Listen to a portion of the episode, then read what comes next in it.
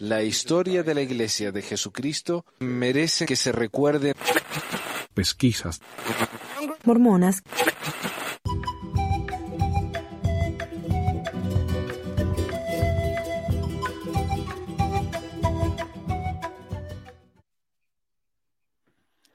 Bienvenidos a todos al episodio 336 del 12 de marzo de 2023. Mi nombre es Manuel. Hoy con nosotros tenemos acá al señor Jacob. A ver si, si lo podemos escuchar. Hola, Jacob. Hola, Manu, ¿cómo estás? Un saludo para todos los que nos están viendo por YouTube, Facebook y todas las redes sociales. Gracias. Bueno, eh, la primera vez que participa Jacob con nosotros y también tenemos a Anderson. Hola, Anderson. Hola, hola, todas y todos, ¿cómo están? Espero que estén muy bien. Bien, bien. Y tal vez tengamos a, Marco más adelante. A ver si podemos subir un poquito el volumen. No sé, se escucha un poco bajo, me parece. O tal vez soy yo. Puede ser yo. No sé. Uh, y tenemos al señor Carlos manejando todo desde atrás, así que muchísimas gracias, Carlos. Eh, también quiero agradecer a Samuel y a Carlos. Creo que ya agradecí a Samuel, pero de todos modos, por suscribirse al programa en Patreon. Si ustedes quisieran colaborar con el proyecto, pueden ir a patreon.com barra mormonas y por solo un solo dólar al mes van a tener acceso a todo el material que uso para el programa. Guiones, videos, PowerPoints, más los libros y otros artículos que he subido ahí. Gracias también a quienes colaboraron, pero tuvieron que cancelar sus suscripciones. Gracias a todos. Y Samuel y Carlos, por el poder que me otorga mi propia imaginación, les confiero el sacerdocio de la Emuel. Por favor, usen su nuevo poder con juicio y prudencia. Ok. Vamos a empezar entonces. Eh, ¿Sabes qué? Como siempre, como me gusta a mí, vamos a empezar con algunos saludos de los, de los santos. Algunas cosas que me han mandado.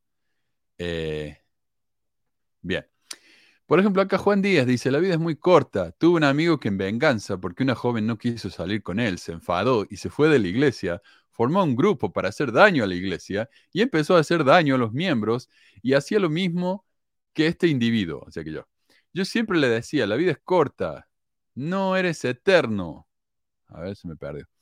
Eh, sé feliz aquí o fuera, pero sé feliz. Al final no hizo caso y cuando tuvo 65 años se enfermó de cáncer y luego el corazón, ninguno de su grupo lo apoyó y yo fui a darle una bendición. Desperdició su vida amargado, enfadado y aunque parecía feliz, no lo era. Mi amigo murió triste y solo, pero siempre lo recordaré con, con un remordimiento, eh, cuando con remordimiento pidió hablar con el obispo. El obispo llegó, pero ya estaba muerto. Triste la vida de los condenados, triste la vida de mi amigo y los extraños saludos. Pucha, bueno, no va a pasar lo mismo, Anderson. Acá estamos todos condenados.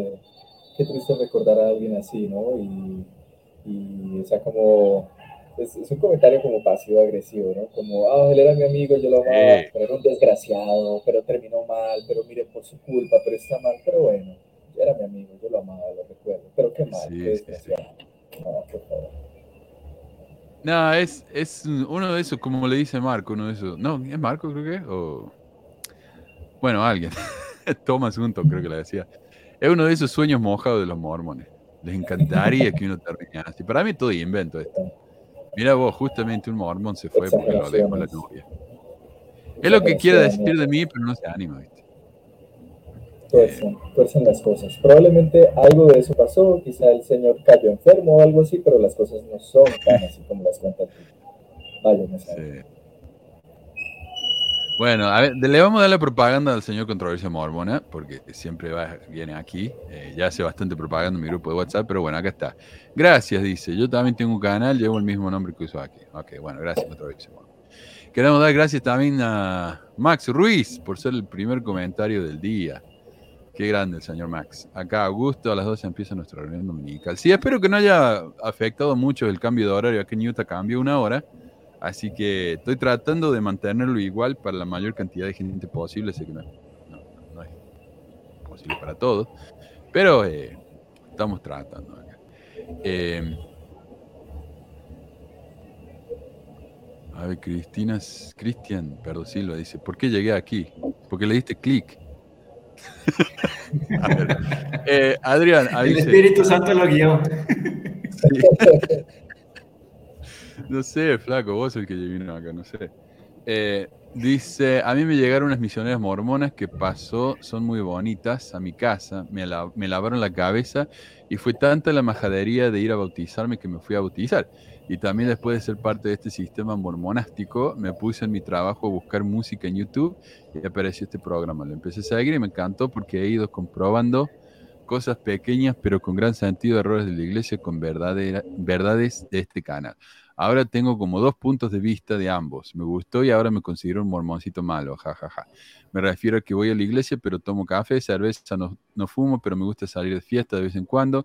Lo que me da gracia es, es en cómo esta religión es muy sometida en mi vida, pero me gusta al fin y al cabo. Voy a la iglesia porque me gusta en cómo es la gente de pura vida. Si la ves, gusta desobedecer los mandamientos, pura vida, Manuel. Está muy tutanis tu canal, así que ahora soy fan tuyo. Saludos desde el Cantón del Paraíso, situado en la provincia de Cartago, en mi bello país de Costa Rica. Y acá el mormón tuvo que responder y le dice José Mu, Adrián, puedes darte fácilmente como este señor, puedes darte cuenta, creo que quiso decir, puedes darte fácilmente como este señor con su disque pesquisa mormona te ha extraviado del verdadero camino. Dice que toma cervezas y pues es gracias a que ves estos programas y eso te lleva más que a la perdición. Recapacita y regresa al camino que te lleva Dios. Este que señor con sus videos solo está apartando a mucha gente que no tiene un testimonio fuerte. Podríamos, casi podríamos decir que él es un seguidor del diablo. Ton, ton, ton. Mira, Manu, este tipo de historias es muy común. Eh, las personas se bautizan porque ah, les pareció bonito lo- los misioneros gringos, las misioneras gringas, y les gustó tanto que dicen, ah, me voy a bautizar por ellos, pero no es por lo que en verdad ellos quieren hacer, ¿no? Y luego se dan cuenta de que metieron la pata y dicen, ay, no, no, no, me están controlando mucho y no quiero dejar mi vida, mis gustos y bla, bla, bla. Y acerca de lo que dice Adrián, básicamente Adrián es una persona normal. Adrián está siendo un ser humano normal que a veces toma unas copas después del trabajo, que a veces toma un café. Nada de vergüenza en eso, la verdad. Lo que ocurre es que en la religión te quieren poner vergüenza a comportamientos que son absolutamente normales. Y cuando meten ese shame, toda esa vergüenza alrededor, ahí es cuando uno empieza a con problemas dificultades. Sí. Bueno. Eh, a ver, creo que tengo uno más. A ver. Dice, este pobre hombre que carece absolutamente de la guía del Espíritu Santo, que cada vez que habla mal de la iglesia miente ferozmente, calumnia totalmente y engatusa incautos y débiles mentales que no tienen ni pizca de entendimiento del Evangelio. Su negocio es mentir y denostar la verdad y monetizar sus videos, arrojando todo sobre la única iglesia verdadera y viviente sobre la faz de la tierra. No tiene ni idea de lo que está haciendo y de lo que se está haciendo a él mismo. Y así como una bestia necia no hace lo que es para su bien, bestia, ¿no? Eh, da voces contra agui- da- dando cosas contra el aguijón y destrozando su alma y al final solo le quedará la frustración, el miedo, el arrepentimiento y el olvido eterno. Es un don nadie en su mundo de odio injustificado. Él y todos los que lo siguen. La miércoles. Es dramático esto. Ya se fue, ¿viste? Me encanta. Eh, bueno, pero esos son los santos que nos vienen acá. Ahí te está condenando también. Y, eh, creo que hace como un programa. Sí. eh, Sí, sí. hace como Ay, un par de programas se hablaba un poquito acerca Ajá. de ese afán, ese deseo de, de uno como miembro de la iglesia de pertenecer a algo más grande, ¿no? Y ahí se ven eso, ¿no? Arrojando lodo sobre la única iglesia verdadera y viviente sobre la tierra, ¿no? A la cual yo Sí. pertenezco y no sé qué más, y tú ya no perteneces, y eres un malvado y no sé qué más, o sea, como que no sé, llegan a pelear y a arrojar toda esa cantidad de caca que traen encima de su semana, frustrados ellos, eh, amarrados, impedidos es lo que son, y llegan a arrojar caca a, a los canales de pesquisa. Sí. Y para los que dicen que el audio de los, de los invitados es malo, bueno, sí, sabemos, lo, lo siento, no hay mucho que se pueda hacer, me parece. Yo, yo les, desde mi parte ya le subí el volumen al máximo y así que no, no sé si hay mucho que se pueda hacer, así que van a tener que disculpar. Eh, pero bueno, pasemos entonces al tema del día. No, noticias.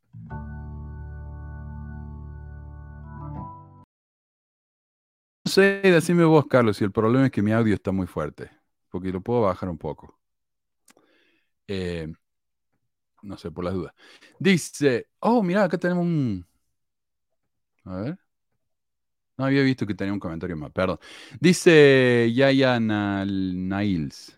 Pues yo tengo tres años que dejé la iglesia, ha sido un proceso muy difícil pero liberador.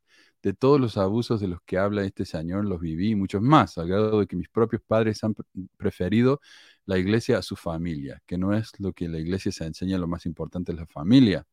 Pero al final, como bien lo dijo, uno pierde la fe de que esto puede realmente ser de Dios si los hombres llamados por él son unos sinvergüenzas y abusadores yo viví muchos robos y desfalcos, mi papá fueron misioneros de bienestar y ellos mismos nos practicaban los desfalcos y cómo los líderes no tienen reparo en comer en restaurantes carísimos y gastarse el dinero a manos llenas. Ah, pero que no se trate de darle al necesitado porque entonces sí hay que revisar con lupa si ha hecho todo lo que se puede. Lo que me impulsó a salir y cortar completamente con la iglesia fue el caso de una buena amiga que quedó viuda con cuatro hijos, el mayor de 14 y la más pequeña de 6, y nunca se le dio ni un peso para ayudarla y nadie me lo contó.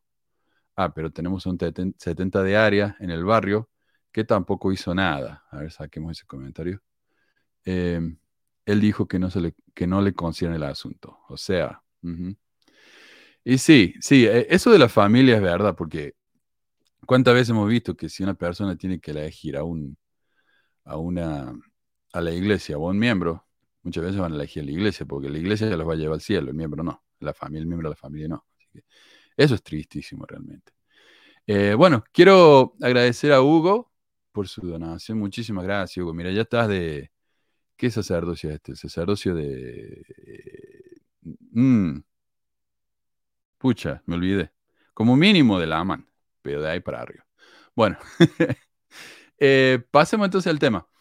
Vamos a hablar de un artículo que salió eh, no hace mucho en el Salt Tribune, que es en realidad un reporte de un, de estudio que se hizo acerca del crecimiento o digamos la falta de crecimiento de la iglesia. Yo sé que hemos hablado muchas veces de esto, pero estos son datos nuevos.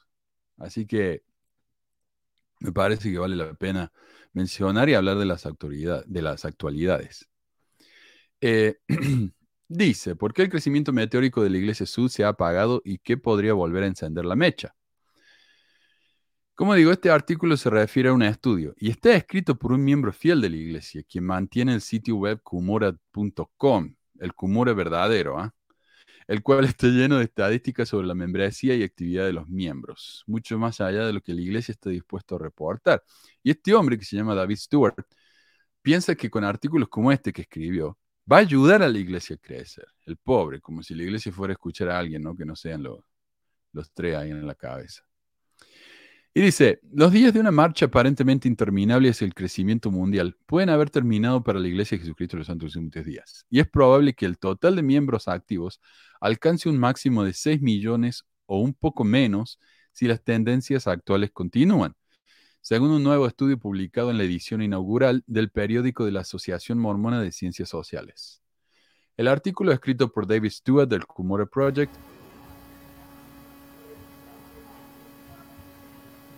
de 1980 y 1990.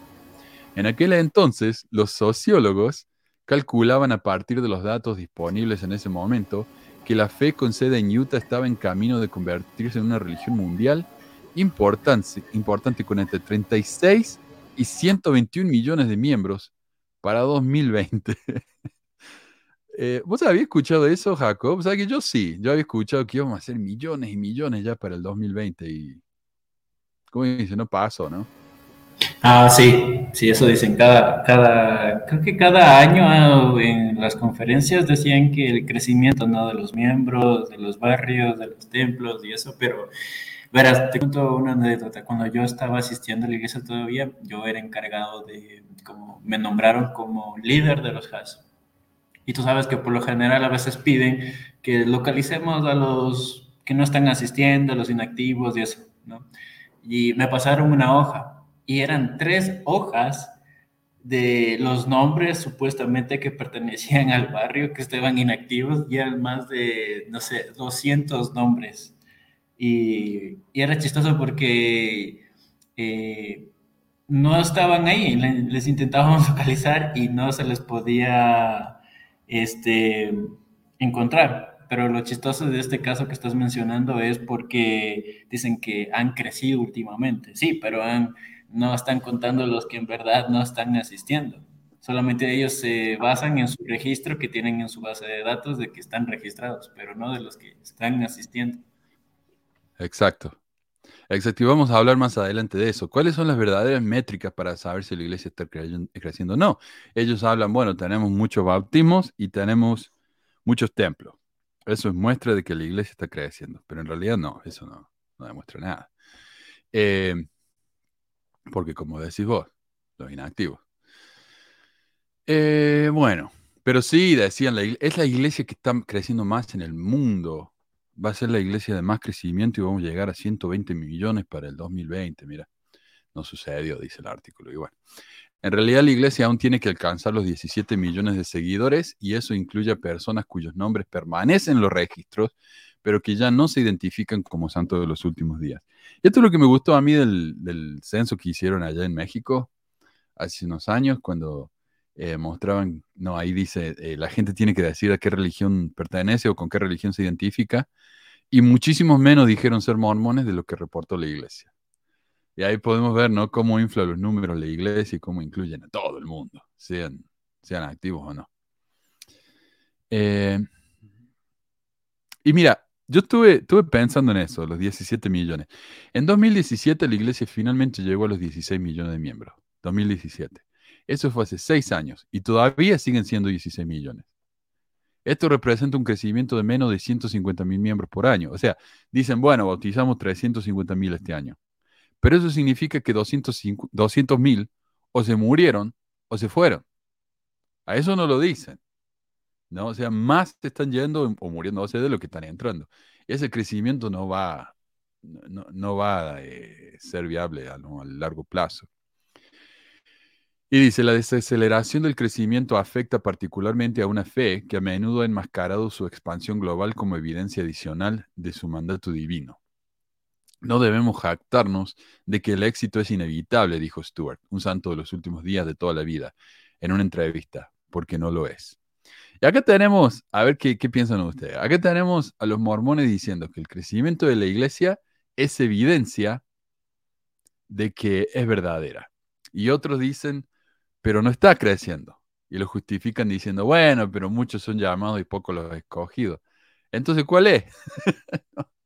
Pónganse ustedes en el lugar de, un mormón. ¿Qué dirían ustedes cuando se encuentran con cifras como esta? Yo, sé lo que dijo, eh, ¿cómo se llama? Bednar. No, los números están bajando porque los miembros se están mudando. está bien, está bien. No sé. Eh, Siento que siempre va a ser como una, oh, perdón, siento que siempre va a haber como una, una justificación, ¿no? Eh, si los números están inflándose y si están creciendo y todo esto, van a salir a celebrar, lo van a poner en portadas de liaonas, lo van a poner aquí y allá en sus canales, etcétera. Y si no, pues van a salir con ese tipo de excusas, ¿no? Y van a salir con, con escrituras que ya los han como pre-blindado, ¿no? Para ese tipo de cosas, como por ejemplo que los números de los de la iglesia del Cordero son pocos en relación con los de la iglesia del Diablo, ¿verdad? Cosa que tampoco deberían utilizar porque ellos no osan llamar iglesia del diablo de frente cuando se reúnen con líderes religiosos de otras confesiones, ¿no? Cuando están en encuentros ecuménicos, cuando están en ese tipo de cosas y hablan con un obispo, con el arzobispo de tal, con el líder de acá, el líder de allá. Eh, están hablando de que, que, todos son una iglesia unida, que todos están en comunidad, pero los miembros no van a escatimar o ahorrar esfuerzo por utilizar esos versículos para eh, excusar ¿no? la, falta de crecimiento. Bueno, es típico del cobarde que habla mal de, uno detrás de sus espaldas, pero enfrente no se anima a decir nada. esos son los líderes mormones, es verdad. Y dice, no, los mormones no critican el resto. Vamos, yo he estado en reuniones de sumos sacerdotes en lo que todo lo que hacían era basurear a otra iglesia. Eh, pero es el problema también, ¿no? De, basarse en la Biblia, porque la Biblia puede decir lo que uno quiera. Es realmente, es, eh, un, es un títere que uno puede adoptar a lo que, al papel que uno quiera. Total, total. Y de puertas para afuera es una cosa y de puertas para adentro es otra. Yo, yo me pregunto qué dirían esos mismos líderes religiosos con los que ellos van y se juntan en los encuentros económicos ecuménicos si asistieran a una de esas clases dominicales donde se les llama hijos del diablo, donde se dice que porque creen en una trinidad, un Dios que es trino y uno y en un infierno y no sé qué más, que tienen doctrinas de demonios, qué tal y qué tal y qué tal que ellos han sido los que han llevado el caballo de la apostasía todos estos siglos y que son hijos de la gran ramera. O sea, ¿qué, qué, dirían? ¿Qué pensarían? Pero nunca le van a decir eso. Cuando se encuentran con ellos, les llevan libros de mormón encuadernados, con letras de oro, una estatuita de Jesús, un regalo aquí, como una típica visita de un embajador a un estado extranjero, ¿no? Ese tipo de cosas de relacionamiento, o sea. Pero dentro de las capillas es otro tema. Y lo triste es que ponen a los miembros de a pie a pelear por esas estupideces, o sea, a discutir en esos temas teológicos que no tienen incidencia en la vida de la gente, que no le llenan el estómago a la gente, no le cubren al que está con frío, o sea, ese tipo de discusiones y de lucubraciones en las que se la pasan, en las que uno se la pasaba en la capilla, no tiene incidencia real en la vida, o sea, qué boba, pero bueno. A ver, Alfredo dice, en 1965, siendo misionero, el apóstol Romney nos dijo que en el año 2000 se estarían bautizando un millón de personas mensualmente. bueno, la misión Santiago Este creo que era, o este, no sé, una de esas. Era más o menos así, ¿no? Por eso en Chile habían 100 misiones cuando estaba yo allá y después se, se bajaron un montón, tuvieron que cerrar como loco. Eh, a ver, Uh, quién tenemos? ¿Carlos? Acá en los años 90 vino McConkie a decir que iban a haber 200 estacas, 5 millones de miembros, y que iba a crecer la iglesia, iba a ser un faro en Sudamérica para el mundo. Mm. Y también con respecto a lo que dicen... Si no habrá sido por eso que estaban tan desesperados por bautizar, para cumplir la profecía. Puede ser. Hasta ir a los cementerios a ir a bautizar a los muertos. Eh, también lo otro es que ahora, si se dan cuenta, todo, todo, ahora toda la iglesia se va enfocada en Jesucristo. No sé si se han dado cuenta, hasta el templo, la semana pasada nos dimos cuenta de eso también. De que todo enfoca a Jesucristo. ¿Por qué? Porque están asustados, porque ellos saben que no son vistos como cristianos, sino como protestantes solamente. Claro. No, en realidad los cristianos ni siquiera los ven como, como correligionarios, como cristianos, los ven como una secta peligrosa, ¿no? No sé. A mí me gusta tener argumentos con cristianos que ellos piensan que son los verdaderos cristianos y los mormones no. Como... Y, eso me da gracia porque hay tantos que son buenísimos para ver todos los errores de la, de la mormona, pero no ven los errores en la suya propia, que en realidad por ahí son los mismos, ¿viste? Pero, ah, pues son mormones, así que son un asco. Bueno, acá sigue el artículo. Parte de la desaceleración tiene que ver con factores fuera del control de la iglesia. Dependiendo de la región del mundo, estos incluyen un aumento en la llamada secularización, y una disminución en lo siguiente. Y lo tengo acá, a ver. Disminución en pobreza, democracia, cristianismo, derechos humanos y fertilidad. Todo lo cual, dijo Stuart, levanta obstáculos para la propagación del mensaje de los santos de los últimos días. Y esto me, me resultó interesante porque algunas de estas cosas tienen sentido, ¿no? Si hay falta de derechos humanos, obviamente la gente ya no va a poder reunirse en iglesias. Eh, si, bueno, si la gente ya no cree en el cristianismo en general, van a dejarse mormones.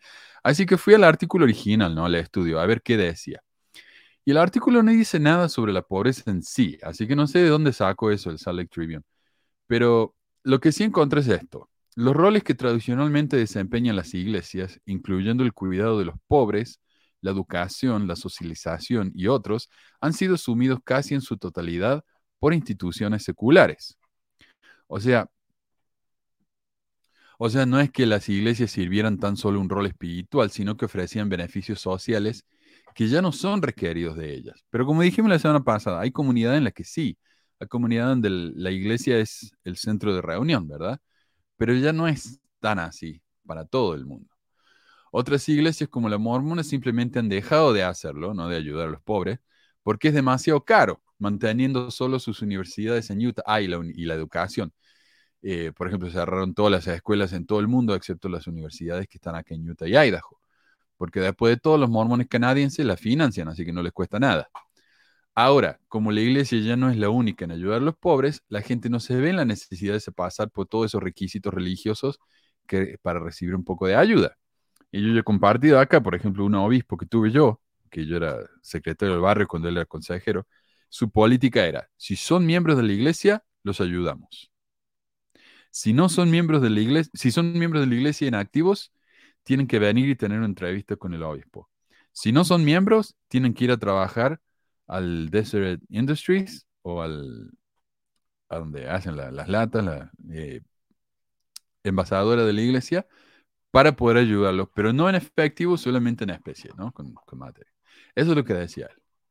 Ahora, por ejemplo, otras iglesias como lo, eh, el Ejército de Salvación, si uno quiere, va al, salón de ellos y le dan comida, pero primero tiene que escuchar un discurso, un sermón de la iglesia y después te dan de comer. Entonces, si tenés que pasar por cosas como esa, es mejor ir a un, comedero que no te hace pasar por esa cosa. Y por lo general esos comederos son comederos que no son eh, religiosos. Así que por eso la gente ya no está tan dispuesta a hacer esto, lo cual, no, esa comida, esa ayuda que le dan en esas oportunidades suena soborno, me parece a mí. Así que la gente no es estúpida, ¿no? Em, y muchas mucha de las ayudas, mira, a esto yo le tengo que, que sacarme el sombrero a gente como la católica, que ellos ayudan sin preguntarte de qué religión sos, sin requerirte nada, ellos simplemente te ayudan. Así que no sé, eso me parece mucho más digno, ¿no? Eh, pero también la católica no te requiere que vaya a la iglesia todos los domingos, como hacen los mormones. Con respecto a la democracia, y ese es otro tema interesante, eh, dice el artículo, de las 75 naciones calificadas como democracias plenas o democracias defectuosas por el índice de democracia de la EUI, en 2019, la Iglesia Sud informó al menos 100 miembros locales en todos estos países con democracias, menos dos. Túnez y Timor-Leste, pero solo en 10 de 54 países autoritarios. Las naciones con democracias representativas tienden a defender los derechos humanos y la libertad de conciencia mejor que las eh, naciones autoritarias, en las que la prensa estatal y la religión o el adoctrinamiento filosófico a menudo facilitan el control político. Y sí, y vemos gente como dictadura como la China, ¿no? En Corea del Norte, donde el dios de la religión de ellos es el líder. Literalmente es un dios el tipo. Entonces, permitir otras religiones es competir con el líder del país. Entonces, obviamente, no, no, van a permitir eso. Total, es como un culto a la personalidad, ¿no? De los líderes que, se han formado ahí. Exacto. Claro. Eh, Sí, acá dice Hugo. Si le pregunta a cualquier persona ajena a la iglesia, son muy pocos los que saben o dicen que los mormones son cristianos, a pesar de llamarse la iglesia de Jesucristo, sí. Eh, y por eso, ¿no? Porque tantos no saben que la iglesia de Jesucristo no es, la iglesia de los mormones, no, hacen la conexión. Y por eso yo creo que están tan desesperados para que les, les usen el nombre correcto. Eh, bueno, con respecto a... Oh, pero vos sabés, hablando de esto de la democracia, esto, curiosamente, es lo que quería hacer José Smith. Él quería establecer una teocracia, es decir, una dictadura religiosa, y que todos los no mormones se fueran, ¿no? Los, gentiles le llamaban ellos. Y por eso los vecinos estaban tan nerviosos con los mormones y los querían fuera, y los expulsaban constantemente. Por eso, el quórum de 50 de José Smith estaba planeando eso, lo ordenaron como rey del mundo, literalmente. Y Brigham soñó con poder hacerlo, pero esos malditos del gobierno gringo no se lo permitieron. Por eso el tipo se mudó a México para hacer su propio país y Estados Unidos dijo, nada, es nuestro ahora. Claro, pues cuando se establecieron en Missouri hicieron su, su propio banco.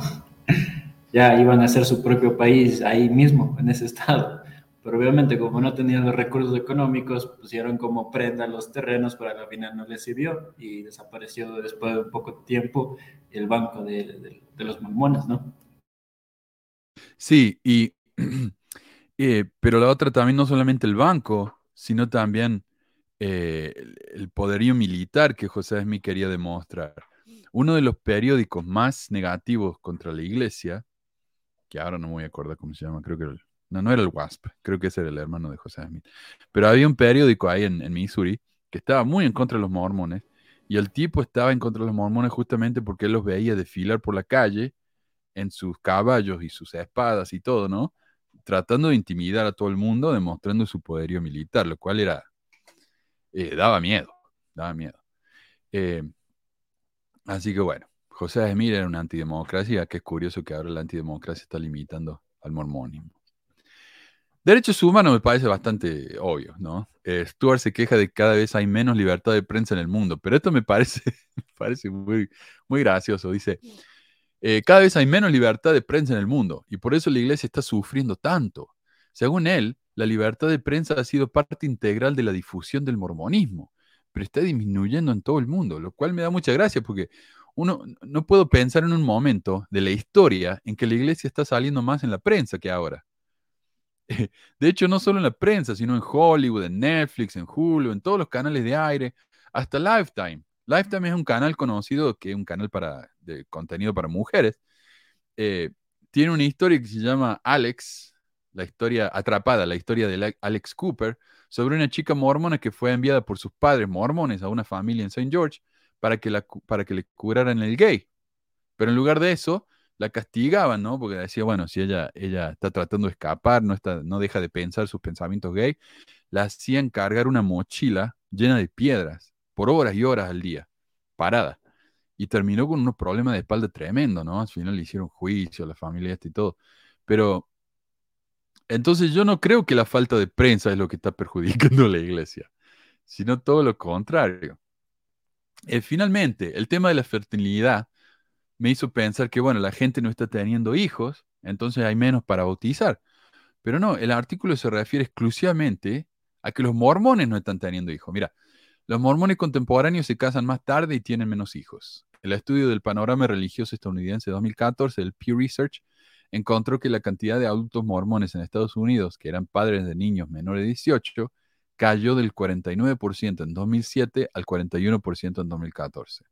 Además, el 19% de los adultos mormones nunca se casaron frente al 12% en 2007. El sociólogo Ryan Cragen eh, proyectó que es probable que los miembros de la Iglesia Sud sean una minoría en Utah para la década de 2040. O sea, no es que la gente en general esté teniendo menos hijos, es que los mormones no quieren tener hijos. Y es el problema con, con la juventud en la iglesia, que cada vez se tragan menos el, verso de la iglesia de que hay que casarse, porque bla, bla, bla. Bueno, el audio está pésimo. Bueno, gracias, ya está, ya entendimos. Eh, sí. Había un comediante acá. Claro, eso me hace pensar en la vieja justificación ¿no? de la poligamia, de que como había pocos hombres en la iglesia en la época de José comparado con las mujeres, lo cual no es cierto, los hombres tenían que casarse con más de una, para así tener más hijos y crecer, hacer crecer a la iglesia, ¿no? Y el comediante este Wayne Washburn dice, vamos a, básicamente, vamos a coger hasta obtener el dominio mundial. Esa era la meta de los mormones. Sin embargo, este investigador independiente insiste en que esta tendencia de desaceleración es al menos en parte reversible. Al destacar el éxito proselitista de los adventistas del séptimo día, y los testigos de Jehová, Stuart argumenta que las iglesias, la iglesia podría cosechar mucho más de sus propios esfuerzos misioneros al desechar prácticas obsoletas que se preocupan más por las cuotas a corto plazo que por el crecimiento duradero a largo plazo. A ver qué piensan ustedes. En mi misión, yo notaba eso. Había tanto énfasis en, bautizar, bautizar, bautizar, cuando las listas estaban llenas de miembros inactivos. Y yo decía, ¿por qué no nos dedicamos por un tiempo a reactivar gente en vez de andar perdiendo el tiempo utilizando a gente que no va a volver más. Eh, Exacto. Pensé igual, por ejemplo, llegabas a una rama o a un barrio que tenía una asistencia de 30, 60, ¿no? Pero ibas a mirar en el MLS, creo que se llamaba así, ¿no? El sistema este que, que se viene utilizando desde hace un tiempo, ¿no? En los barrios, ramas y estacas. Y el MLS mostraba eh, 900 miembros, mil miembros o sea, prácticamente un décimo del pueblo estaba bautizado, ¿sí? y todo el mundo sabía quién era miembro, todos sabían, ah, sí, ese se bautizó, ah, sí, ese se bautizó cuando tenía ocho, ah, sí, ese tal. Y nada, pero no asistían, no había crecimiento. ¿Y qué era lo que ocurría? Pues claro, como te obligaban a que tenías que lanzar la invitación, Manu, creo que hace unas semanas escuchaba el otro día uno de los capítulos recientes, ¿no? Como de hace unos tres, cuatro fines de semana.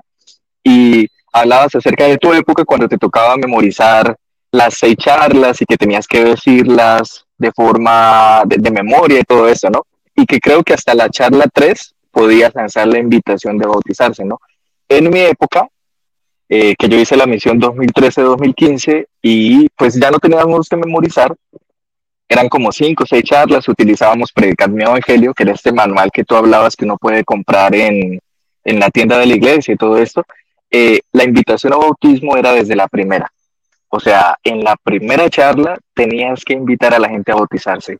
Y lo chistoso o lo, lo curioso eh, y, y, lo que nos sirve es que en ocasiones, por el afán de bautizar y como una métrica, a, a los misioneros todas las noches, el líder de distrito llama a su distrito para pedirle las métricas del día como Elder, cuénteme, ¿cómo está usted? Bueno, ¿cómo está compañero? Muy bien, esa era, la, esa era la función. Cuando una vez los líderes de distrito llegaban a la casa a las nueve de la noche, tenías que empezar a llamar a todos los misioneros de tu distrito y tú llamabas y empezabas a pedir los números. Y creo que en casi todas las misiones se hacía así, por lo menos hace siete u ocho años, ¿no? Tú llamabas y tenías que preguntar los datos, que eran cuáles. Elder, ¿cuántos contactos? Eh, hermana, ¿cuántas eh, visitas? ¿Cuántos desafíos a bautizar se lanzó el día de hoy? Esa era una métrica, desafíos a bautizarse.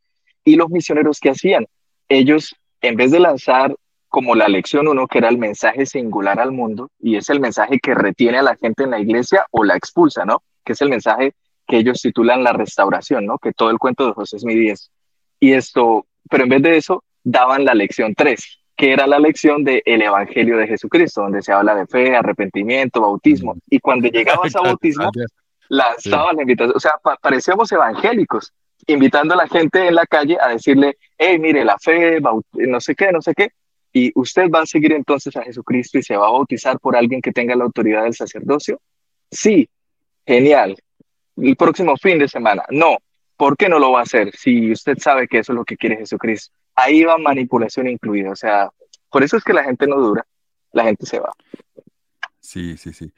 Claro, sí, sí, yo también estoy de acuerdo. Eh, también cuando yo, bueno, yo serví en cambio en el año 2017, 2018, por ahí, y, y, literal, o sea, en la misión, usted sabe cómo vender. Más que todo es como aplicar, como tú dijiste, las lecciones a la situación. Total, total. Entonces, no, no dabas la primera, sino a veces la tercera o la segunda y ya, ahí aplicabas como la parte de, del bautismo, ¿no? Entonces, en la Tal misión cual. uno aprende como a vender un producto intangible, más que todo es un negocio. Entonces, exacto, exacto eh, en la parte de, de los números, bueno, eh, luego creo que cambiaron porque ya solamente era cada semana individual, ¿no? Okay.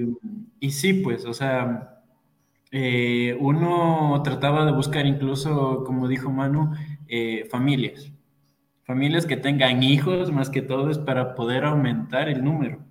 Porque si encontraban una pareja soltera, a veces no era tan bueno, pero igual se lograba, ¿no? Y como decían, a veces, ¿por qué no se encontraban nuevamente inactivos? Volverlos a invitar y eso.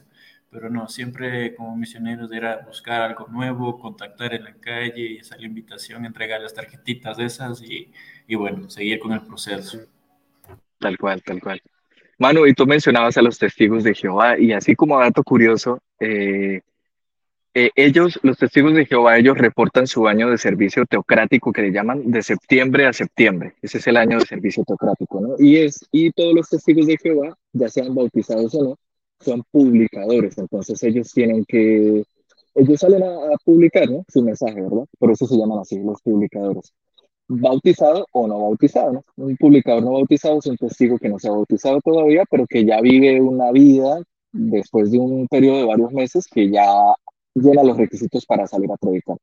Pero por primera vez en la historia de los testigos de Jehová, en el informe mundial del año pasado, o sea, el que lanzaron ahorita en septiembre, el más reciente, que lanzaron a final de 2022, reportaron decrecimiento por primera vez en la historia, o sea, ya no pudieron ocultar los números. Por primera vez en la historia de los testigos de Jehová, en toda su obra mundial, reportaron un menos no sé cuánto por ciento. Sí, fue llamativo, la verdad. Ellos que también son muy oscuros con los números, que son oscuros con los datos y todo, más con los financieros, por primera vez fueron honestos y reportaron un decrecimiento. Ellos que se, que se enorgullecían, ¿no? Por, por ser una religión de crecimiento continuo, igual que los mormones.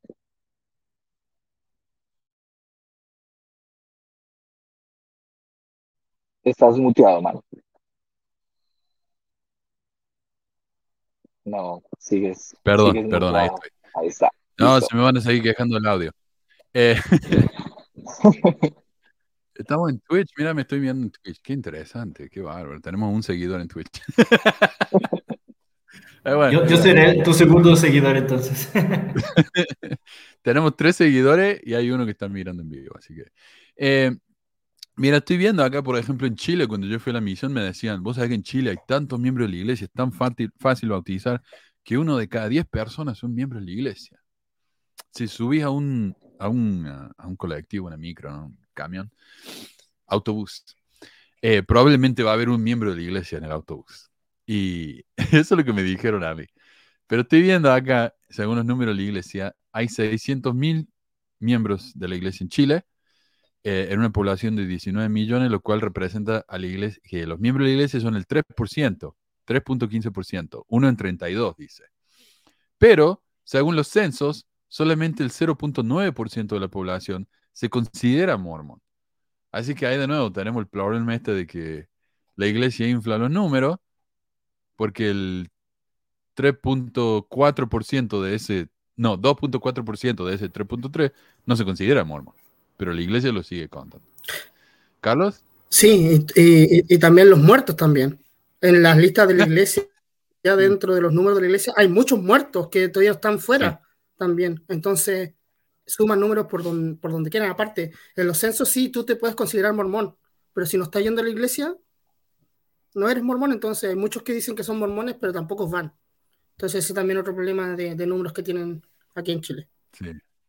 Total. Y así como un, pequeño dato, Manu, por ejemplo, en relación a los adventistas del séptimo día, bueno, si los mormones tienen dificultades que son tan meticulosos entre comillas, ¿no? Y que tienen este sistema, un sistema robusto, ¿verdad? Y que tienen miembros que se la pasan depurando listas y yendo a visitar y más o menos funciona de, con cierto grado de, de, éxito, ¿no? Lo que hacen en los barrios y ramas. Esto, con los adventistas del séptimo día, el caso es muy curioso porque ellos no tienen un sistema centralizado de feligresía. Los adventistas tienen unas tarjetitas, son unas tarjetas de feligresía de, la, de los miembros y eso es un desorden la iglesia adventista tiene un desorden en sus cuentas, tanto así que hace unos años reportaban como 40 millones de adventistas, ¿sí? Y la gente decía como, ¿en dónde están? ¿Sí? Tuvieron que hacer una depuración en las uniones, las asociaciones y las divisiones, que son como los, los como divisiones territoriales más grandes. Eh, todo eso impulsado por la Conferencia General, que es el organismo que los dirige a ellos allá desde donde está su sede. Y, pero ahora bien, los datos de los adventistas del séptimo día son aún más ficticios todavía, o sea, es una cosa más desordenada. Pero, pero ayudan más, eso sí, ayudan más a la gente. Yo no sé, porque yo lo que tengo entendido es que ellos después de, si no va a la iglesia por mucho tiempo, te, te borran, pero tal vez no, no sé. Mira, me uh, bueno, tengo un amigo adventista y me, él me decía que no, duran, duran ahí. Qué bárbaro. O sea que bueno, no, son, no, son, no somos los únicos. Y ahora quiero mostrar acá porque me acaba de llegar un comentario que me encantó. Miren el video de qué tan creíble era Martin Harris. Elías dice, deducimos entonces que todos son gays, desde el comentarista. Excelente argumento. Bueno, yo lo soy, yo lo soy. Y mira, pero yo no estaba en ese programa, así que bueno. yo si lo fuera, muy orgulloso lo diría. No sé. Total, eh, total. Bueno, entonces, ¿qué pasa con las proyecciones futuras? A ver. Eh, déjame mostrar acá. Yo creo que desde que se lanzó la noticia de David Archuleta ya todos están pensando de que somos gays, ¿no? No, desde antes ya era. Yo siempre sigo gay acá en el, en el canal. Eh, dice, dice David, somos todos gays. sí. Sí, sí, obviamente.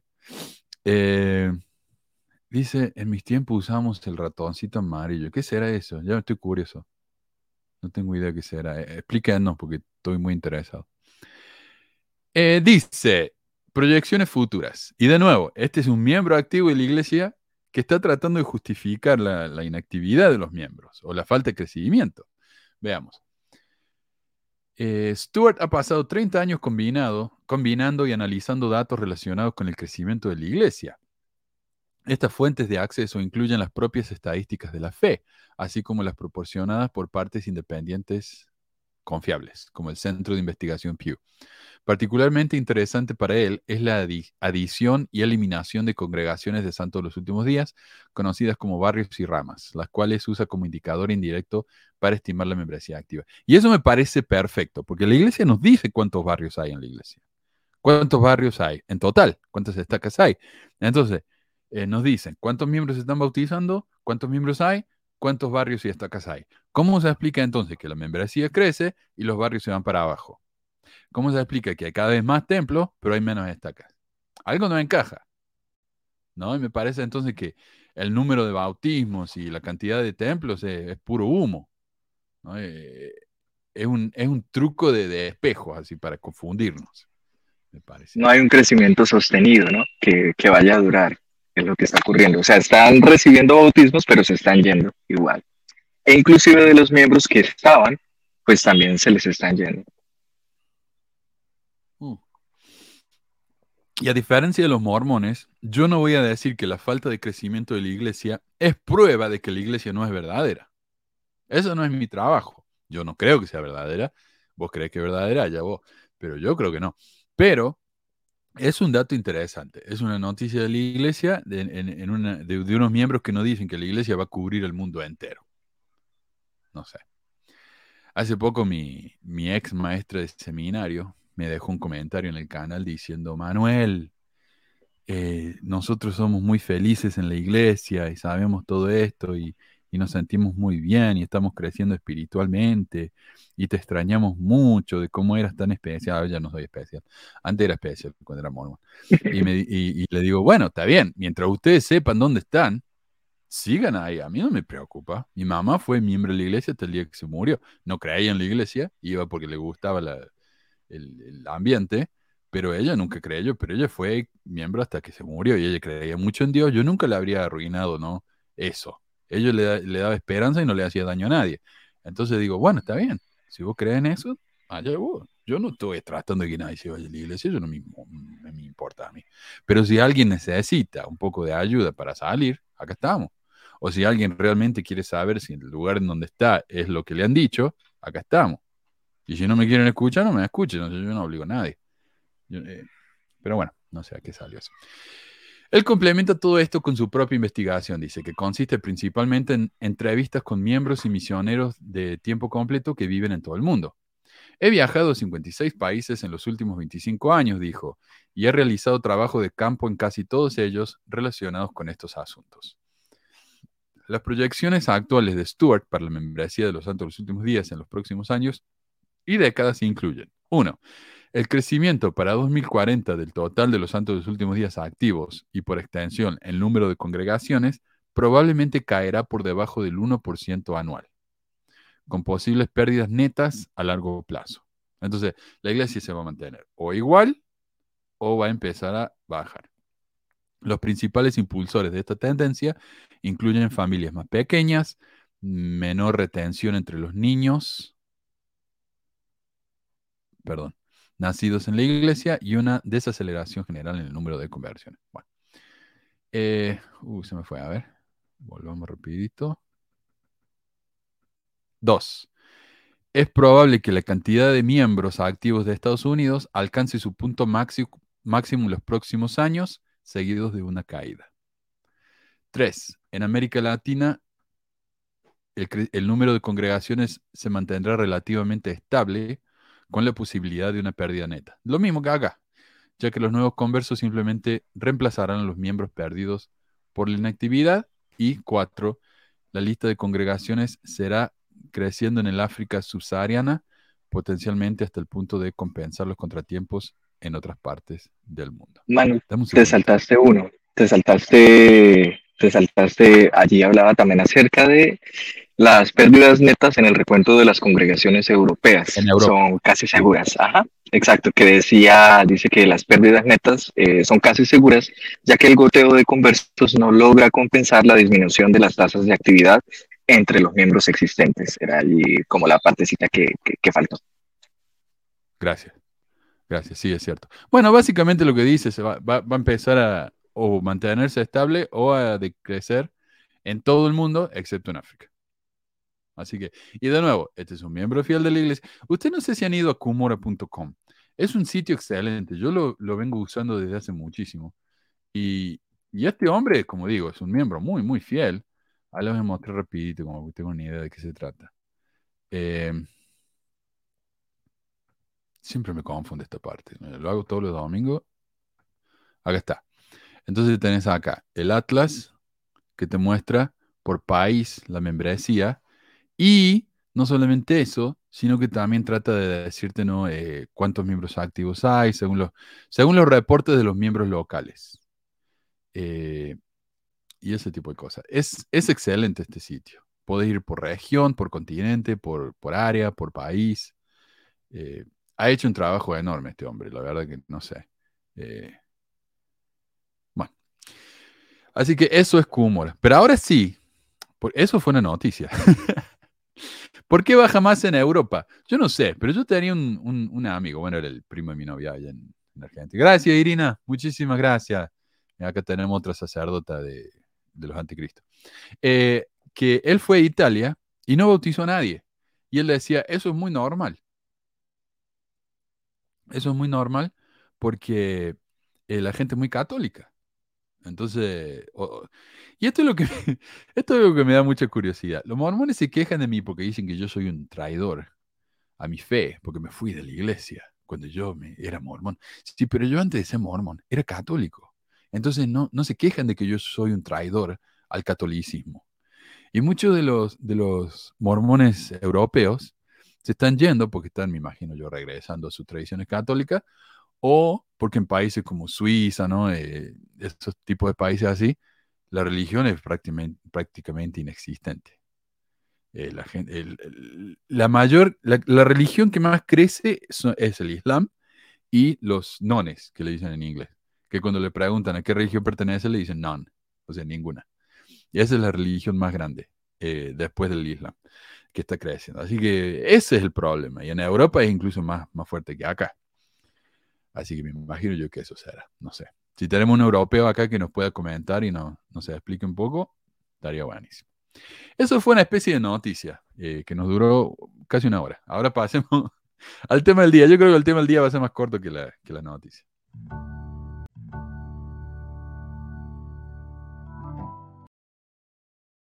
Bueno, Carlos, ahora subamos el video. Vamos a hablar acerca de un video que se publicó en Más Fe. Eh, ¿Involucrada en negocios con fines de lucro? Las inversiones multimil millonarias de la iglesia. Por supuesto, esto no es un video original de Mafe, ninguno de los videos de Mafe original, creo yo.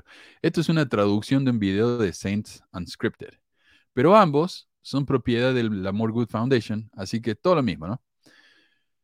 Y yo no sé si ustedes se acuerdan del video anterior que hablé yo de, de la chica esta, creo que se llama Melody, en la que ella habló acerca de, del sacerdocio y los negros. ¿Por qué la iglesia les negó el sacerdocio a los negros? Y después bajaron ese video. Si lo quieren ver, está en la página de mi de Facebook de Pecky Zamorman. Eh, y ella decía, en mi opinión, bla, bla, bla, y en mi opinión, tal cosa. Pero en realidad no era su opinión. Ella simplemente estaba leyendo el, el guion que había escrito el tipo en inglés. Y acá pasa lo mismo. Este chico da su opinión, pero no es su opinión, está simplemente repitiendo. Eh, lo cual ah, puede ser decepcionante, ¿no? Si uno piensa que, este hombre está hablando eh, desde su propia cabeza. Al principio, este chico dice, y esto está buenísimo. A ver. ¿Por qué la iglesia está involucrada en negocios con fines de lucro? Por lo general, dos propósitos han caracterizado la participación de la iglesia en los negocios. Uno, brindar servicios importantes a la comunidad que de otro modo no estarían disponibles. Ok. No sé si ustedes ven algún problema con esto. y no es simplemente que no mucho. Hay otro problema. A ver. Pues él, trata de hacer una relación y dice, bueno, ¿por qué? O sea, él, está hablando de esto en el contexto del gran pedo, ¿no? El gran escándalo de que solo en uno de, sus fondos de inversión, el que está administrado por Ensign Peak Advisors, ¿verdad? se descubre que ellos tenían la medio bobadita de alrededor de 100 mil millones de dólares. El otro día yo miraba y la deuda externa pública de Colombia no llega a los 100 mil millones de dólares. O sea, o sea, solo con esa reservita que tenían allí guardada, que no representa la mayoría de plata que tienen, ellos podrían pagar la deuda externa de una nación de 50 millones de habitantes que está quebrada como este país, ¿no? Entonces, eh, ahora bien, en ese contexto es que él dice esto, ¿no? Dice, ¿por qué la iglesia tiene algunos negocios? ¿Por qué participa? Amigos, no está participando en algunos negocios. O sea, eh, está primero minimizando, ¿no? El tema, lo está reminimizando, o sea, está diciendo esto es casi nada, esto es una bobada, la verdad. Luego dice, ¿pero por qué la iglesia lo hace? Bueno, pues porque en ocasiones necesita hacerlo para poder brindar ayuda que de otra manera no sería posible. Yo no entiendo la relación, la verdad. No comprendo ese salto. No, no entiendo. Mira, el Banco Central de Uruguay tiene al miércoles 26 de agosto de 2020 unos 16.462 millones en activos de reserva, reservas brutas. 16 mil millones, el país entero. La iglesia tiene como 180 mil millones en Wall Street en este momento. Y según lo que leí en un sitio que se llama The Widow's Might, la iglesia puede sacar alrededor del 70% de su inversión en efectivo en unas tres semanas si quiere.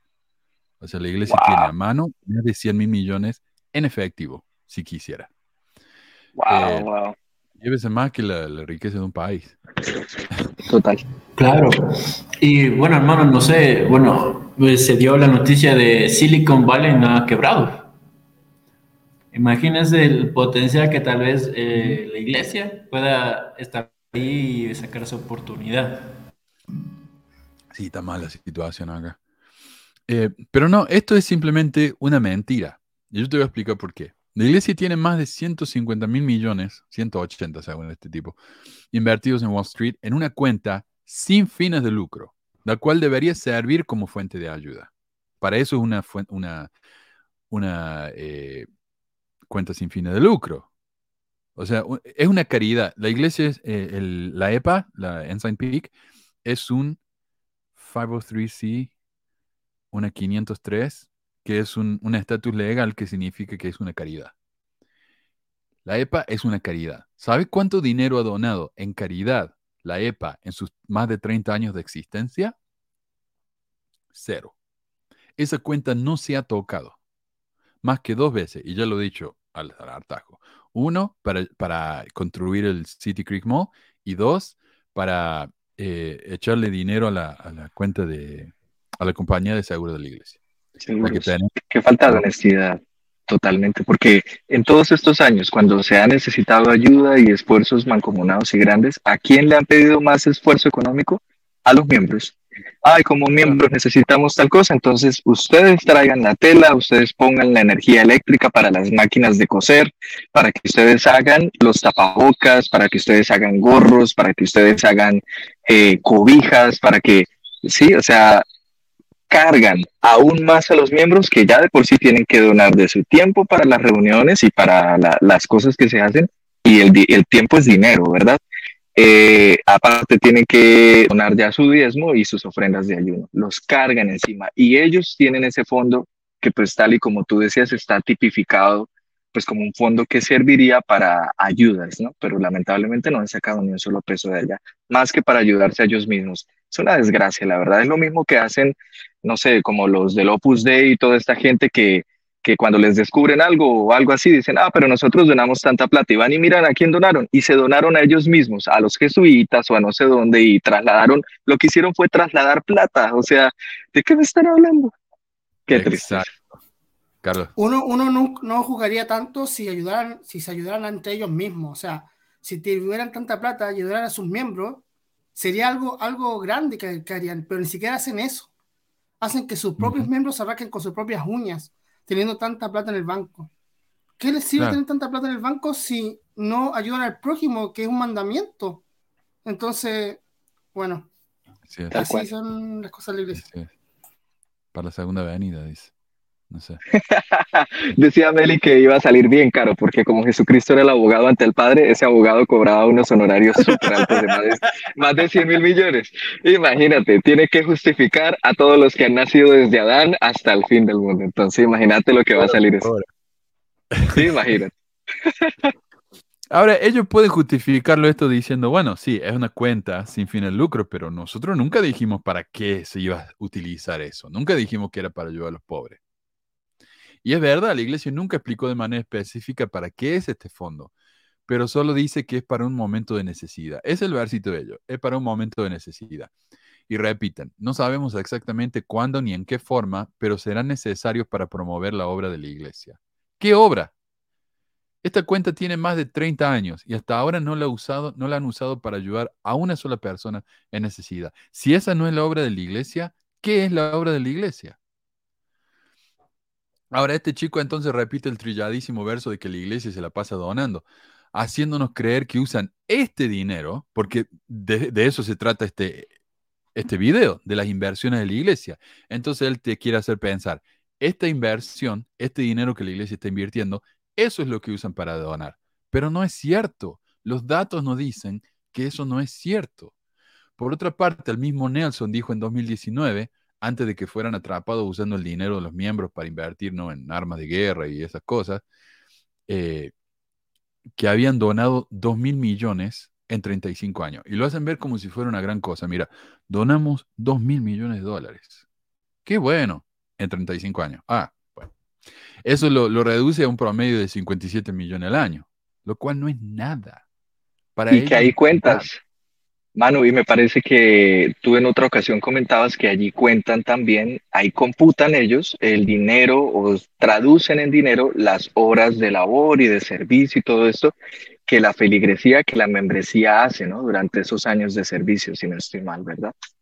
Yo creo que es eso, porque cuando uno ve el reporte de, la LDS Charities, ahí incluyen la hora, la hora de trabajo de los miembros, pero no te dicen cuánto dinero invierten en qué. Simplemente dice invertimos en esto, invertimos en esto, eh, y los miembros ayudaron tanto. Ya en un programa futuro voy a hablar acerca de la, de la caridad de la iglesia y vamos a ver cómo usan los números para, para inflar ¿no? lo que ellos donan.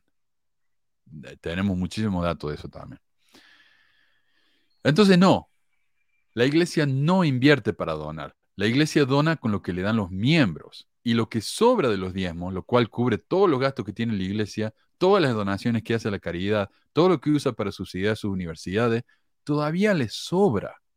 Y a eso lo siguen invirtiendo en la bolsa. Entonces, que me digan que esa inversión increíblemente monstruosa para ayudar a los pobres, así me le río en la cara. Porque imagínate, a ver, Carlos, está bien que inviertan el dinero, está bien, si es su dinero, ya está bien que lo inviertan, pero que lo usen de una forma razonable. Acá, acá Ángel le dice, si pasó una pandemia mundial, ¿por qué no sacó la mitad para ayudar a la gente o de su propia iglesia? Para, no sé, para obtener eh, vacunas, eh, no sé, dar más, no sé, respiradores, pero no se usó nada, o sea, ¿qué que estamos hablando de una iglesia? Ni siquiera es una corporación financiera para que diga, no, no vamos a gastar porque vamos a venir un, ¿En qué? O sea, tienen granjas, tienen cosas para hacer cosas enlatadas. Entonces, ¿qué, qué, problema, ¿qué problemas tienen? No, no, no tenía problema en tener dinero guardado, pero que lo gasten en algo que valga la pena, que Jesucristo se sienta orgulloso de que lo usaron, si quieren hablar de una forma religiosa. Total. Han creado una capacidad han creado una red y una estructura tales que pudiesen ser en verdad una fuerza de bien en el mundo, así como ellos dicen, ¿no? Se autoproclaman sal de la tierra, luz del mundo y todo esto, ¿verdad? Me, estoy refiriendo a la corporación, ¿no? Como tal porque los miembros, pues muchos de ellos son buenos, ¿verdad? Y ellos hacen obras de caridad y ayudan a su vecino y ayudan a tal persona y tal, dentro de su pobreza, dentro de lo que pueden, le dan un plato de comida a alguien, al hermanito del barrio que quizá no tiene, que es un hombre soltero mayor y que quizá está pasando por dificultades y lo invitan a almorzar, todo eso, ¿verdad? Pero eso sale del corazón de la gente, de la bondad de los miembros. Y esa bondad no tiene que ver con la doctrina, esa bondad tiene que ver es con, el, con, con la humanidad que hay dentro de las mismas personas, ¿verdad? Pudieran ser una fuerza real para bien en el mundo, pero no lo son. Deciden no serlo. Y aún así se llenan la boca diciendo que lo son. ¿sí? Que son los que refrenan la segunda venida, ¿verdad? Que, está, que el Señor los tiene allí, ¿no? Esperando y que son, son lo que sigue dándole el sabor a la tierra antes de la segunda venida. La verdad es que si retiraran a toda la feligresía activa del mundo, pues no habría diferencia alguna. No ocurriría nada. Es que lo que da rabia es que se autodenominan la iglesia verdadera, pues. Es, el punto. reino de Dios. Si tú te, ajá, tú te, o sea, si tú eres el reino de Dios en la tierra, ayuda a tu prójimo. No importa si es de tu religión o no, o si ya, si quieres cerrarte a tu religión. Pero no hacen nada al respecto. Lo único que hacen es llenar edificios lujosos con cosas caras. ¿Para qué? Para que 100 personas vayan al mes a qué? A perder dos horas de su vida. Es, injusto para, para personas que necesiten de verdad el dinero. Sí. Total, y causa curiosidad que el hijo del hombre, el hijo del hombre pasó de no tener dónde recostar la cabeza a tener más de 100 mil millones en su cuenta bancaria de su empresita en la tierra. O sea, como que... le fue bien. le fue bien, le fue bien. Ah, dice Ángela, para un sabio propósito, auxiliar, ayudar en una pandemia mundial no sería un sabio propósito. Claro, y mira, por ejemplo, en la pandemia, los hospitales no, no daban abasto. Ellos podrían haber, tenían miles de capillas vacías. Podrían haber abierto las puertas, comprado un par de camas y permitir que la gente estuviera ahí. No hicieron nada de eso. Desperdiciaron esas capillas, estuvieron vacías, no hicieron nada. Em, a ver, dice Miguel, también cuentan el tiempo de los misioneros. Yo no creo, aunque no me extrañaría, porque ellos, por ejemplo, cuando vos ves los reportes en Canadá, lo que ellos llaman caridad es el presupuesto de los barrios. Eso es caridad. ¿no? Eh, eh, yo no sé. Bueno, ayudar a las iglesias es caridad, pero como dice vos, eh, Anderson, se ayudan a sí mismos. a ver, vi otro comentario que me gustó. El programa Manos que Ayudan se supone que es ayuda humanitaria, pero son los miembros con su tiempo y sus recursos que ayudan a los demás, no es la iglesia. La iglesia no pone cero pesos. Uno se pone la perchera diciendo, oh, soy el nombre de la iglesia, pero lo único que hace es sacarte fotito y después compartirlo en las redes sociales o en la revista de la iglesia. Exacto. Ah, sí, dice Leo. Recordemos que solo Australia financia toda la iglesia. no, la iglesia da más en caridad a Australia que a todo el mundo entero, sí. Eh, es, es una rareza. Eh, bueno, entonces no. La iglesia, como digo, no invierte. No invierte para donar. Falso. Esto ya empezamos con una mentira. Así que veamos cómo seguimos. Y brindar un rendimiento razonable de los recursos de la iglesia. En el sitio web de la iglesia leemos, la iglesia posee intereses comerciales como resultado del crecimiento de las empresas que la iglesia surgió cuando se encontró aislada en el oeste. Los negocios... Bueno, perdón. Entonces lo que nos está diciendo acá es básicamente otra mentira. Según él, el dinero que tiene la iglesia hoy, a ver, las iglesias poseen intereses comerciales como resultado del crecimiento de las empresas que la iglesia estableció cuando se encontraba aislada en el oeste. Y ahí nos va a dar ejemplos, ¿no? Pero esas empresas fueron establecidas con el diezmo de la gente. Eh, incluso hoy en día, y a esto lo sabemos gracias a la orden de la, de la SEC, la cual fue aprobada por la iglesia, la iglesia sigue usando el diezmo de los miembros para estos negocios. La verdad es que la iglesia nunca dejó de usar el dinero de los miembros para especular. Y ya vamos a ver más adelante cómo ese argumento que nos da acá, de que la fortuna de la iglesia de hoy viene de esa época, ya cuando estaban aislados en el oeste, ese argumento se cae solo. Él mismo lo va a contradecir acá más adelante. Pero bueno. Eh, veamos qué más dice. El Esos comerciales propiedad de la iglesia ayudan a cubrir las necesidades de la iglesia a fin de poder cumplir con su misión. Bueno, de nuevo, esto no, esto no tiene sentido. Si eso fuera verdad, ¿cómo es posible que la iglesia use el dinero de los diezmos y todavía le sobre? O sea, él dice, bueno, las inversiones de la iglesia le ayudan a cumplir con su misión. Pero de nuevo, ese, esa cuenta no se ha tocado esa cuenta está creciendo y creciendo y creciendo. No la han tocado más que para negocios eh, con fines de lucro. Entonces, a ver, ¿a dónde va el dinero que hace la iglesia en sus negocios con fines de lucro? Porque eso es otra cuenta. O sea, lo que sabemos nosotros son de las inversiones, no de los negocios. ¿Qué pasa con ese dinero? ¿Cuánto es? ¿A dónde va? Eh, porque que yo sepa, no hay absolutamente ningún reporte público de eso. Una vez alguien me vino y me dijo, ¿por qué la iglesia te tiene que dar un reporte a vos? ¿Quién sos? ¿Acaso Google y, Apple dan sus reportes? y lo busqué y adivina qué. Google y Apple sí dan sus reportes. Están públicos y lo hacen en audio, con gráfico y todo. Pero la iglesia, por alguna razón, es más especial que Google y que Apple.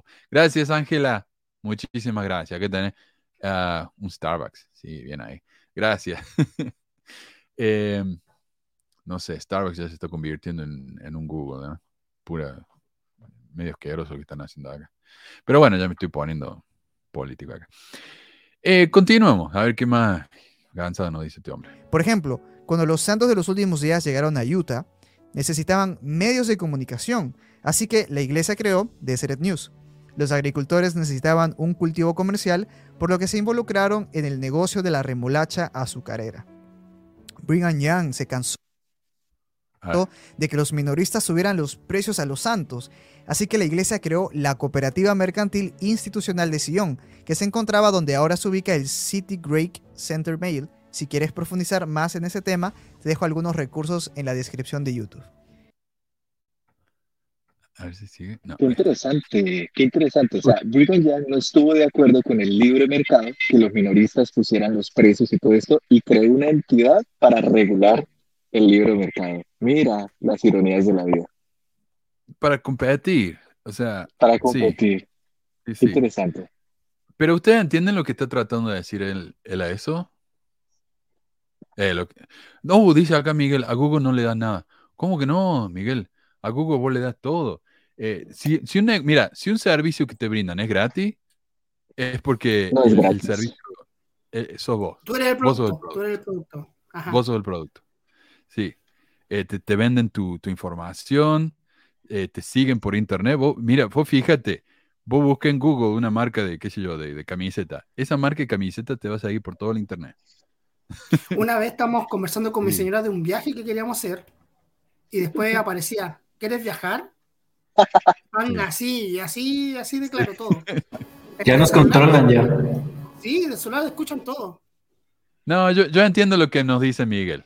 Miguel, Miguel está diciendo que yo a, Google yo no le doy de mi tiempo, yo no le doy de, mi diezmo, pero sí, sí, sí. No, eh, yo entiendo lo que quisiste decir, perdón, de nuevo, se me salió el, socialista de adentro. Pero mira, eh, lo que él está tratando de decir acá es que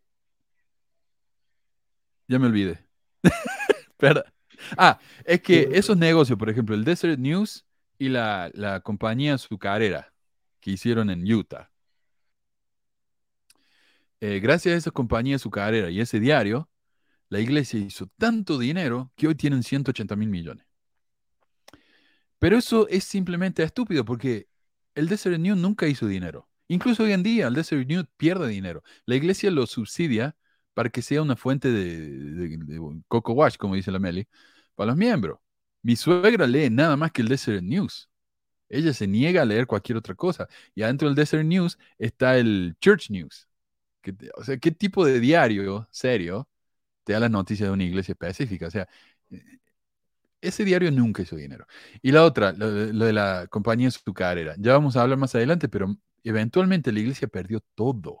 Lo perdió todo. Entonces esas compañías no pueden ser la, fuente de fortuna actual, porque llegó un momento en la iglesia en que debían, debían dinero. Entonces no. estas, eh, estos negocios de esa época no son la fuente de las inversiones actuales. Eso es simplemente falso. Eh, y que inclusive hubo un tiempo, Manu, en el que eh, se comentaba hace como un par de capítulos en el que llegaron a deber como 2.5 millones de dólares de la época y uno de los líderes de la iglesia, uno de los apóstoles dijo, creo que nunca vamos a poder salir de esa deuda, creo que nunca vamos a... Sí, o sea, estos negocios no son el origen de la riqueza que poseen actualmente. Ellos quebraron y quedaron menos, quedaron en déficit y, y bueno, eventualmente se fueron recuperando, pero no, no, la conexión que él está intentando hacer no existe realmente. Sí. Mira que dice Dario, siempre hablando del dinero de la iglesia, qué generosos, hasta hablando mal de la iglesia les da de comer YouTube. Em, sí, Dario, gracias a este comentario que nos, que nos hiciste vos, yo acabo de ganar 50 dólares, así que no, es un negociazo esto. Sí, gracias. Dice Darío, ¿quién es unite al panel? Sí, dale, yo te paso el, el link del StreamYard y acá hablamos todos juntos. Para que vos des tu, tu versión, ¿no? Honesta y sincera de, de- los bienes de la iglesia. Ah, dice, dice Soledad, irán a nombrar entre esos negocios los de Brigham Young, sus aguar- aguardienterías y sus negocios de licores. O el bar de José Smith, que Emma, lo, Emma dijo, o el bar se va o vos te vas. y ahí cerró el bar. Le dura un día. Eh, y se dice, perdón, este es el maestro adentro mío. Se dice City Creek Center Mall, no City Creek Center Mall. No. Eh, es como la chica esta que decía, en, de- en vez de Elijah, Abel, le decía Elijah. Digo, decirle Elías. Ahí está, tenemos un nombre en español, decirle Elías, ya está. Eh, pero ¿por qué dice que nos va a dejar a ver lo- los recursos en la descripción? Ustedes vayan al video este de Mafé y busquen los recursos que dice que nos va a dejar. No están. ¿Sabes por qué dice eso? Porque está leyendo textualmente la traducción del video en inglés, el cual sí incluye los recursos. O sea, esto, te, esto enfurece, loco. O sea, pero bueno, la gente ve este video y no lo, no lo piensa, no lo analiza, así que está todo bien. Lo bueno es que alguien hizo un video explicando que lo de la finanza de la iglesia está todo bien, así que no, no se tienen que preocupar. El erudito D. Michael Quinn escribió, la Iglesia Sud rara vez ha tenido ganancias financieras como motivo para iniciar incluso el negocio más ambicioso. De hecho, desde 1933 al 61, el consejero de la primera presidencia J. Ruben Clark advirtió continuamente a las empresas de la iglesia que ganaban mucho dinero, lo que sería beneficiarse a expensas de aquellos a quienes las empresas de la iglesia buscaban beneficiar, o sea, al miembro común de la iglesia de Jesucristo. Ok. Esta parte para mí es la mejor parte de todo el video, porque aquí se nos dice que, tal como dijo Michael Quinn, Ruben Clark, un apóstol de la iglesia, no sé si estuvo en la primera presidencia, pero era apóstol, advirtió que la iglesia estaba haciendo demasiado dinero y no estaba beneficiando al miembro común. ¿Les suena eso? Hoy en día un miembro común no solo no se beneficia de la fortuna que tiene la iglesia, sino que tiene que ir y limpiar los inodoros de la capilla gratis. Cuando antes la iglesia, con su fortuna, le pagaba a alguien para que lo hiciera. El video nos da una cita de Michael Quinn, historiador que ha sido bastante crítico de la iglesia y como resultado fue excomulgado además del hecho de que era gay. Como nota aparte, la iglesia no solo excomulgó a Quinn, lo echó de la BYU donde trabajaba, sino que se aseguraron de arruinarle la vida, haciendo que no pudiera ser contratado por ninguna otra universidad en la que la iglesia tuviera algún tipo de inversión. Literalmente le arruinaron la vida. Eh, pero bueno, en ese artículo en el que Quinn dice que la iglesia raramente ha tenido ganancias financieras como el motivo para iniciar sus, eh, sus negocios, si bien esta cita es acertada, está sacada fuera de contexto.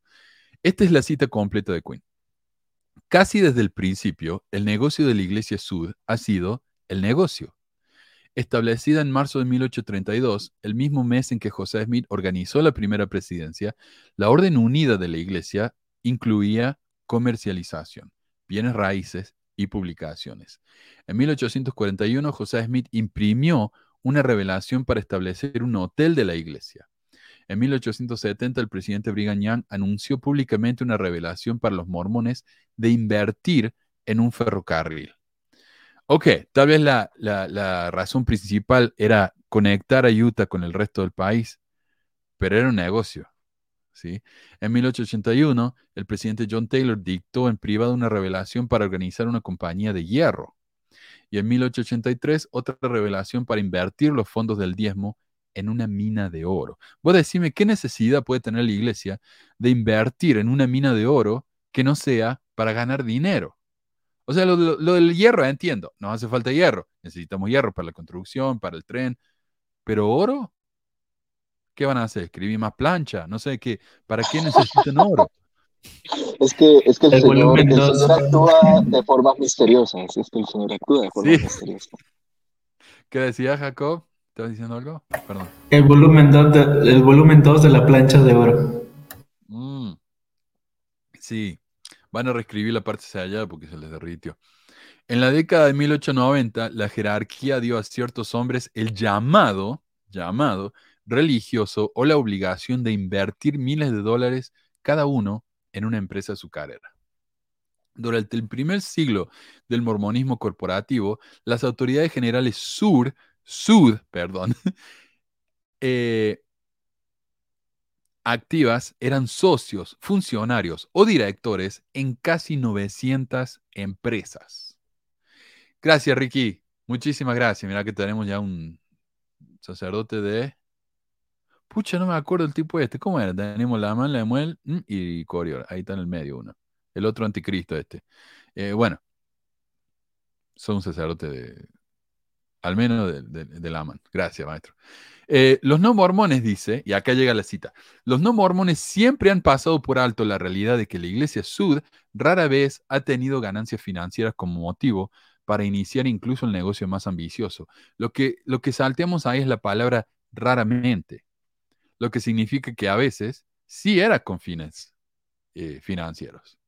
De hecho, de, 1933 a 1961, el consejero de la primera presidencia, J. Rubén Clark, advirtió continuamente en contra de que las empresas de la iglesia ganen demasiado dinero, lo cual sería especular a expensas de aquellos a quienes las empresas mormonas buscan beneficiar, el santo de los últimos días promedio. Las empresas en su propiedad o controladas han sido una carga para sus recursos, a menudo ayudando a llevar a la Iglesia Sud al borde de la bancarrota. Esto sucedió por primera vez en 1837 durante una depresión nacional. Como digo, la cita de Quinn dice lo que afirma el video, pero también da claros ejemplos en los que la iglesia comenzó negocios con el claro propósito de obtener ganancias financieras. No siempre lo lograron. Y para 1890, la iglesia, como dijiste Anderson, estaba en deuda. Lo que me dice que todas estas empresas que empezaron en Utah, como el Desert News y la remolacha azucarera, no son la fuente del dinero actual, sino que en realidad dieron pérdidas. Entonces, la fuente de las empresas modernas tiene que haber venido de otro lado. Michael Quinn continúa, las historias oficiales de la iglesia describen la deuda de la iglesia de 2 millones en la década de 1890 como resultado de la confiscación federal de las pérdidas de la iglesia de 1887 a 1890. ¿Me entiendes? O sea, la iglesia dice, estábamos en deuda porque el gobierno nos quitó todo, porque, simplemente porque estábamos viviendo nuestra fe, ¿eh? la poligamia. Pero en realidad no era eso. En realidad las deudas fueron el resultado de pérdidas masivas en las firmas de inversión entrelazadas de la minería, el azúcar, los bienes raíces, la banca y la inversión. Ahora, vos decime, de nuevo, es importante invertir en la remolacha azucarera porque los miembros necesitan azúcar. Es importante invertir en el hierro porque los miembros necesitan construir cosas. Es importante el tren porque necesita comunicarse. Pero ¿para qué? ¿Qué función espiritual o práctica sirve invertir en el banco? Invertir en inversiones perdón la, redundancia. ¿Qué función tiene eso más que simplemente ganar dinero? Entonces no, no me venga con eso. Dice, por ejemplo, a pesar de una depresión económica nacional, la primera presidencia en 1894 utilizó 217 mil dólares en fondos de diezmo para establecer Sterling Mining and Milling Company, o sea, una compañía minera. Dentro de cuatro años, la iglesia perdió toda su inversión en esta empresa minera especulativa. En junio de 1899, el recientemente sostenido presidente de la iglesia, Lorenzo Snow, dijo a los apóstoles que el Señor estaba disgustado con nosotros por pedir prestado o por endeudarnos hasta el punto de casi dos millones de dólares para empresas comerciales. Y fue Lorenzo Snow, me parece, Anderson, que fue el que dijo que nunca vamos a salir de la deuda. Pero si el Desert News, como digo, y ya dije, y, la remolacha azucarera no son la fuente de la fortuna de hoy en día, ¿de dónde viene ese dinero? Como lo viene aclara Quinn, del diezmo de los miembros, el cual siempre fue usado para especular. Otra cosa, ah, antes de continuar, a ver, explíqueme ustedes como miembro de la iglesia. Hoy la iglesia es riquísima. Uno viene y me dijo que la iglesia va a ser la institución más poderosa del mundo y eso demuestra que es verdadera. ¿Verdad? Ok, si la iglesia es riquísima y eso demuestra que es la iglesia verdadera y Dios está complacido, ¿por qué hubo un tiempo en la historia en el que la iglesia estaba en deuda? ¿No era la iglesia verdadera? o sea. Van a, decir, van a decir que eso también es muestra de que eran la iglesia verdadera. Tanto si crecen como si decrecen, es muestra, tanto si les va bien como si les va mal, es muestra de, simplemente son pruebas, son... Sí, pues dirán eso. Que son pruebas del Señor, que el Señor los probó para ver su fe, para ver si podían seguir adelante y esas cosas. Lo que eso demuestra es que los líderes no fueron inspirados cuando decidieron invertir en esos negocios. Lo que eso demuestra es que los supuestos profetas, videntes y reveladores no pudieron ni siquiera prever lo que iba a ocurrir 10 años adelante. Habrá mucho menos, hablemos de profetizar cosas a futuro o algo así. Y eso que teniendo un ramillete de asesores financieros al lado, o sea, ¿de qué me están hablando? Pero de nuevo, como mormón, vos me decís eso a mí. Y yo digo, sí, el profeta tal vez no vio el futuro, pero eso no es su trabajo como profeta. Su trabajo es llamarme a mí al arrepentimiento. Eh, además, tal vez, como dijeron, el Señor nos estaba probando. Tal vez. Así es. Una, una vez tú dijiste de que si de verdad necesitan dinero o que tengan como, no sé, propiedades, no sé, el mismo Señor ha dicho, no, acá en este cerro, en el cerro Cumora, hay oro. Y saquen el oro de ahí, pues sería mucho más fácil que estar, eh, no sé, eh, especulando con, cosas y de dinero que es de los miembros también.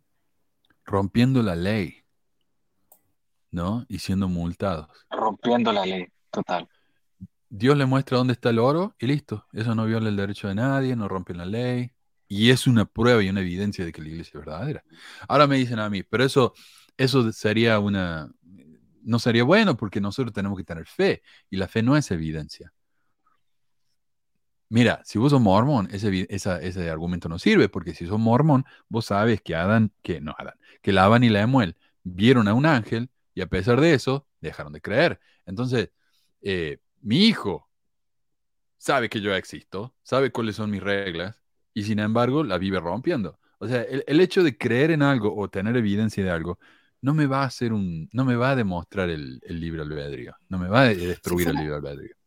Si fuera por fe, entonces la iglesia debería jugar juegos de lotería, porque tendrá fe que va a ganar. Y es lo mismo, ¿no? Es lo mismo. Entonces no habría mucho cambio entre una y otra cosa. La cosa es que no quieren perder. Total. Y, por ejemplo, ah, relacionado con esto que mencionabas vos, Carlos, acerca de que, de que fácilmente, ¿verdad? el Señor pudiera decirles como, hey, eh, hay tanta cantidad de oro, hay unos pozos de petróleo, no sé, hay X o Y cosas, ¿no? En la tierra para que, para que puedan explotar y para que puedan extraer, ¿verdad? Pero, por ejemplo, hace un tiempo hablábamos, o bueno, se, se hablaba aquí en el programa acerca de cómo la iglesia compró el 2% del estado de la Florida, ¿cierto?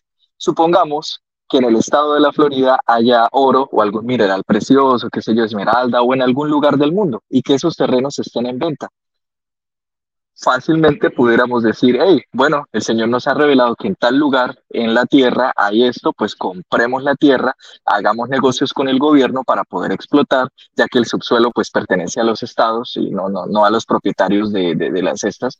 Entonces, ese tipo de cosas, ¿cierto? Pero compran terrenos donde no hay nada para explotar, o sea, la verdad es que no, no tiene sentido.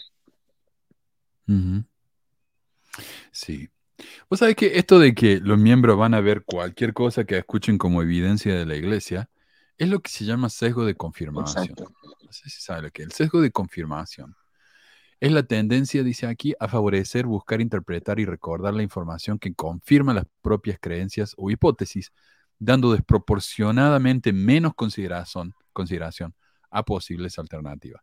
Puede ser que los profetas no son profetas porque todo lo que dicen nunca se cumple.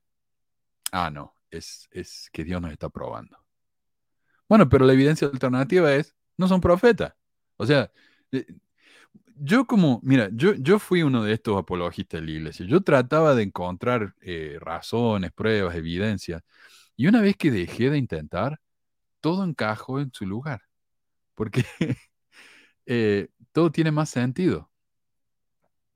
Es todo un invento. Esa es la explicación más simple. Es que cuando empiezas a luchar, sí, es cuando empiezas a luchar con tus creencias y lo que te dicen los demás, tú empiezas ya, como hace él, ¿cómo se llama el niño que está hablando ahora en ese video? Que tenía que estar haciendo malabares mentales de que no, es que esto tiene que cuadrar así, no es que el Señor. Y al final, lo único que llega ya es, se va a saber en el milenio o en, la segunda venida. Y eso, ahí qué, no hay más. Entonces, si no son capaces de responder cosas tan pequeñas como dónde están las planchas o no sé, no sé, otras cosas, ¿cómo se van a responder de que no van a encontrar oro en una parte? es raro. Claro. Sí. Sí. Bueno, pero confirmación, de ese sesgo de confirmación. Es porque Dios quiere que, ah, que, se nos destruya el libre albedrío, porque ya no es fe, es conocimiento. Eh, pregunta acá eh, Roxana, a ver, ¿dónde está? ¿Quién es el dueño de la iglesia y quién es la iglesia? La iglesia es Nelson. Eh, por ejemplo, acá busco un artículo en Corporación Sola y dice, la iglesia de Jesucristo de los Santos usa la Corporación Sola para su presidente, la cual es enlistada legalmente como la corporación del presidente de la iglesia de Jesucristo de los Santos Nelson es el dueño de absolutamente todo. Y, esto se llama corporación sola, que no es la persona, es la posición. El que está en esa posición es el jefe. En cuanto Nelson muera y alguien más tome esa posición, esa persona automáticamente se convierte en el jefe de todo. Eh, sí, así funciona la iglesia. Y por supuesto, tienen a una persona que tiene el derecho de actuar por, eh, por el presidente en caso de enfermedad mental o lo que sea, ¿no? O deshabilidad de, alguna manera. Eh, pero mira, hablamos, estamos hablando de que Quinn, o sea, e, ellos citan a Quinn como para demostrar que incluso un, pecador apóstato como Quinn es capaz de decir que la iglesia no hace todo por dinero. Ok, pero ese artículo que citan es de 1996. Veinte años más tarde, en 2017, Quinn escribió La jerarquía mormona, Poder Caudal y Corporativo, un libro como de 600 páginas, en el que da montones de ejemplos de empresas especulativas de la iglesia en sus primeros días. Y si, y si bien gente como Ruben Clark estaba en contra de obtener mucho dinero, también dice, es de destacar, dice Michael Quinn, que algunos de estos hombres pareció comentar por escrito sobre las que ninguno de estos hombres pareció comentar por escrito sobre las inversiones especulativas que seguían haciendo. Por lo general, los grandes inversionistas como el apóstol Reed Smoot se quejaron de las operaciones riesgosas de acciones por parte de otros, pero no mencionaron las suyas propias. El hermano del apóstol Richard L. Evans fue una notable excepción. Publicando unas memorias notables, sinceras, una docena de años después de la muerte de su hermano en 1971, David David W. Evans escribió, ambos, o sea, Richard Evans y él, Richard Evans era un apóstol, ambos reconocimos la prioridad de los valores espirituales sobre los bienes materiales, pero ambos también disfrutamos el desafío de tratar de hacer rentable inversiones financieras. Indudablemente lo mismo se aplica a las demás autoridades generales que realizaron inversiones similares. Esta mezcla de espiritualidad personal, compromiso religioso e impulso empresarial fue especialmente cierta para los ardientes capitalistas de la jerarquía, invirtiendo dinero en más de 1.800 empresas antes de 1933, casi 1.200 de las cuales fueron administradas por autoridades generales activas. Ahora, ¿por qué los demás fe no citan esto? También fue escrito por Quinn, porque, de nuevo, sesgo, eh, ¿cómo, dijimos? Sesgo de confirmación. Incluimos lo que nos conviene, ignoramos el resto. Quinn dijo algo bueno, ignoramos todas las cosas malas que dice que contradice lo bueno que dijo. A eso no lo incluye. Bueno, y como nota aparte, esta cita la saqué del libro de, de Quinn, al cual lo compré exclusivamente para el programa de hoy. Así que, eh, de nada. Bueno, pasemos entonces a, el, tipo este cuando él mismo admite que lo que dijo antes eh, no es verdad. A ver, veamos. Hasta 1933 las empresas que eran propiedad o estaban bajo el control de mormones fueron en su mayoría una carga para los recursos de la iglesia, llevándolo al borde de la bancarrota. Entonces, de nuevo, él está, sigue leyendo la cita de Quinn. Eh, pero esta es la cita a la que me refería antes. Si esas empresas tempranas llevaron a la iglesia casi a la bancarrota y la pusieron en deuda, como dice Quinn, no pudieron haber sido la fuente de la fortuna actual, como dijo él al principio del video. Por lo que su inclusión en el video es completamente irrelevante. Es casi como si hubieran incluido esto para distraernos, ¿no? De otra manera, ¿para qué lo hicieron? ¿Cuál es el propósito? De nuevo, para las operaciones actuales no, porque esta fortuna en Ensign Peak Advisors no se ha tocado en más de 30 años. Ese dinero está simplemente acumulándose ahí sin hacer nada ni bueno ni malo, solo creciendo y creciendo. Si, ah, si eso no es esconder el talento debajo de la roca, no sé qué es. Y eso es justamente lo que él dice acá. Ahora hablemos de las inversiones. La iglesia mantiene reservas diversificadas que incluyen acciones y bonos comunes, participaciones en negocios sujetos a impuestos, bienes raíces comerciales y residenciales, además de propiedades agrícolas con el fin de proporcionar apoyo financiero para las operaciones actuales y futuras de la iglesia. ¿Vieron lo que dijo ahí? Yo no sé, yo creo que el miembro actual va, va a escuchar esto y no va a tener idea de lo que dijo. Él acaba de admitir que parte de los excedentes de los diezmos se invierten. Ellos siempre han dicho que no, los diezmos no se usan para eso. Acá él mismo está diciendo, sí, parte del dinero diezmos se invierte. Esto no es una reserva, como dice él, es una inversión especulativa. Y qué feo que lo oculten con palabras tan lindas, ¿no? Cuando la realidad es mucho más cruda. Y esconder esos talentos es exactamente lo que está haciendo la iglesia. No está haciendo ningún bien como ello, como dijo Carlos. Ese dinero está sentado, creciendo como un hongo, esperando que Jesús venga, porque obviamente va a necesitar varios miles de millones para establecer su nuevo orden mundial basado en el dólar. O tal vez, como dice eh, Anderson, porque no va a cobrar caro, el mejor abogado del mundo. Eh, bueno, veamos qué dice ahora. Es bastante. Cada año la iglesia reserva una parte de sus fondos para ahorrar e invertir. Si hay un excedente de diezmos para el año, al menos parte de ese dinero se destina a la reserva de la iglesia hasta que se necesite. Es así que los líderes de la iglesia no esconden esa reserva debajo de sus colchones. En términos bíblicos, no entierran el talento que se les ha dado. Bueno. Por ejemplo, la Eh. iglesia posee un enorme rancho cerca de Orlando, Florida, llamado Desert Cattle and Citrus.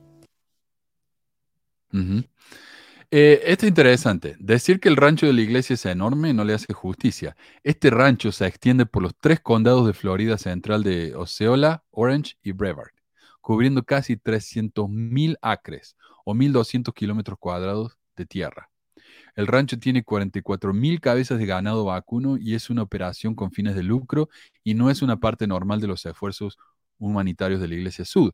Aunque eso no es todo, según el Post Register, la fe es ahora el mayor dueño de terrenos de Florida, controlando mucho más del 2% de su masa terrestre, incluida una enorme colección de pastizales fuera de Orlando, rico en centros turísticos, llamado Desert Ranches, y una extensión recientemente adquirida de cientos de miles de eh, acres boscosos en el Panhandle. Además de que la iglesia es el quinto dueño de propiedades más grandes de Estados Unidos, con un total de 16 mil millones en propiedades. Eso, además de las inversiones de la EPA, ¿no? de la Ensign Peak, y de las inversiones en terrenos fuera del país. 16 mil millones solamente en terrenos en Estados Unidos. El, artículo- también aclara que la lista no está completa, porque como ya sabemos, la iglesia no revela lo que tiene. En otras palabras, como ya dijimos la semana pasada, este es el credo mormón. No te metas. Bueno, dirían, no te metas.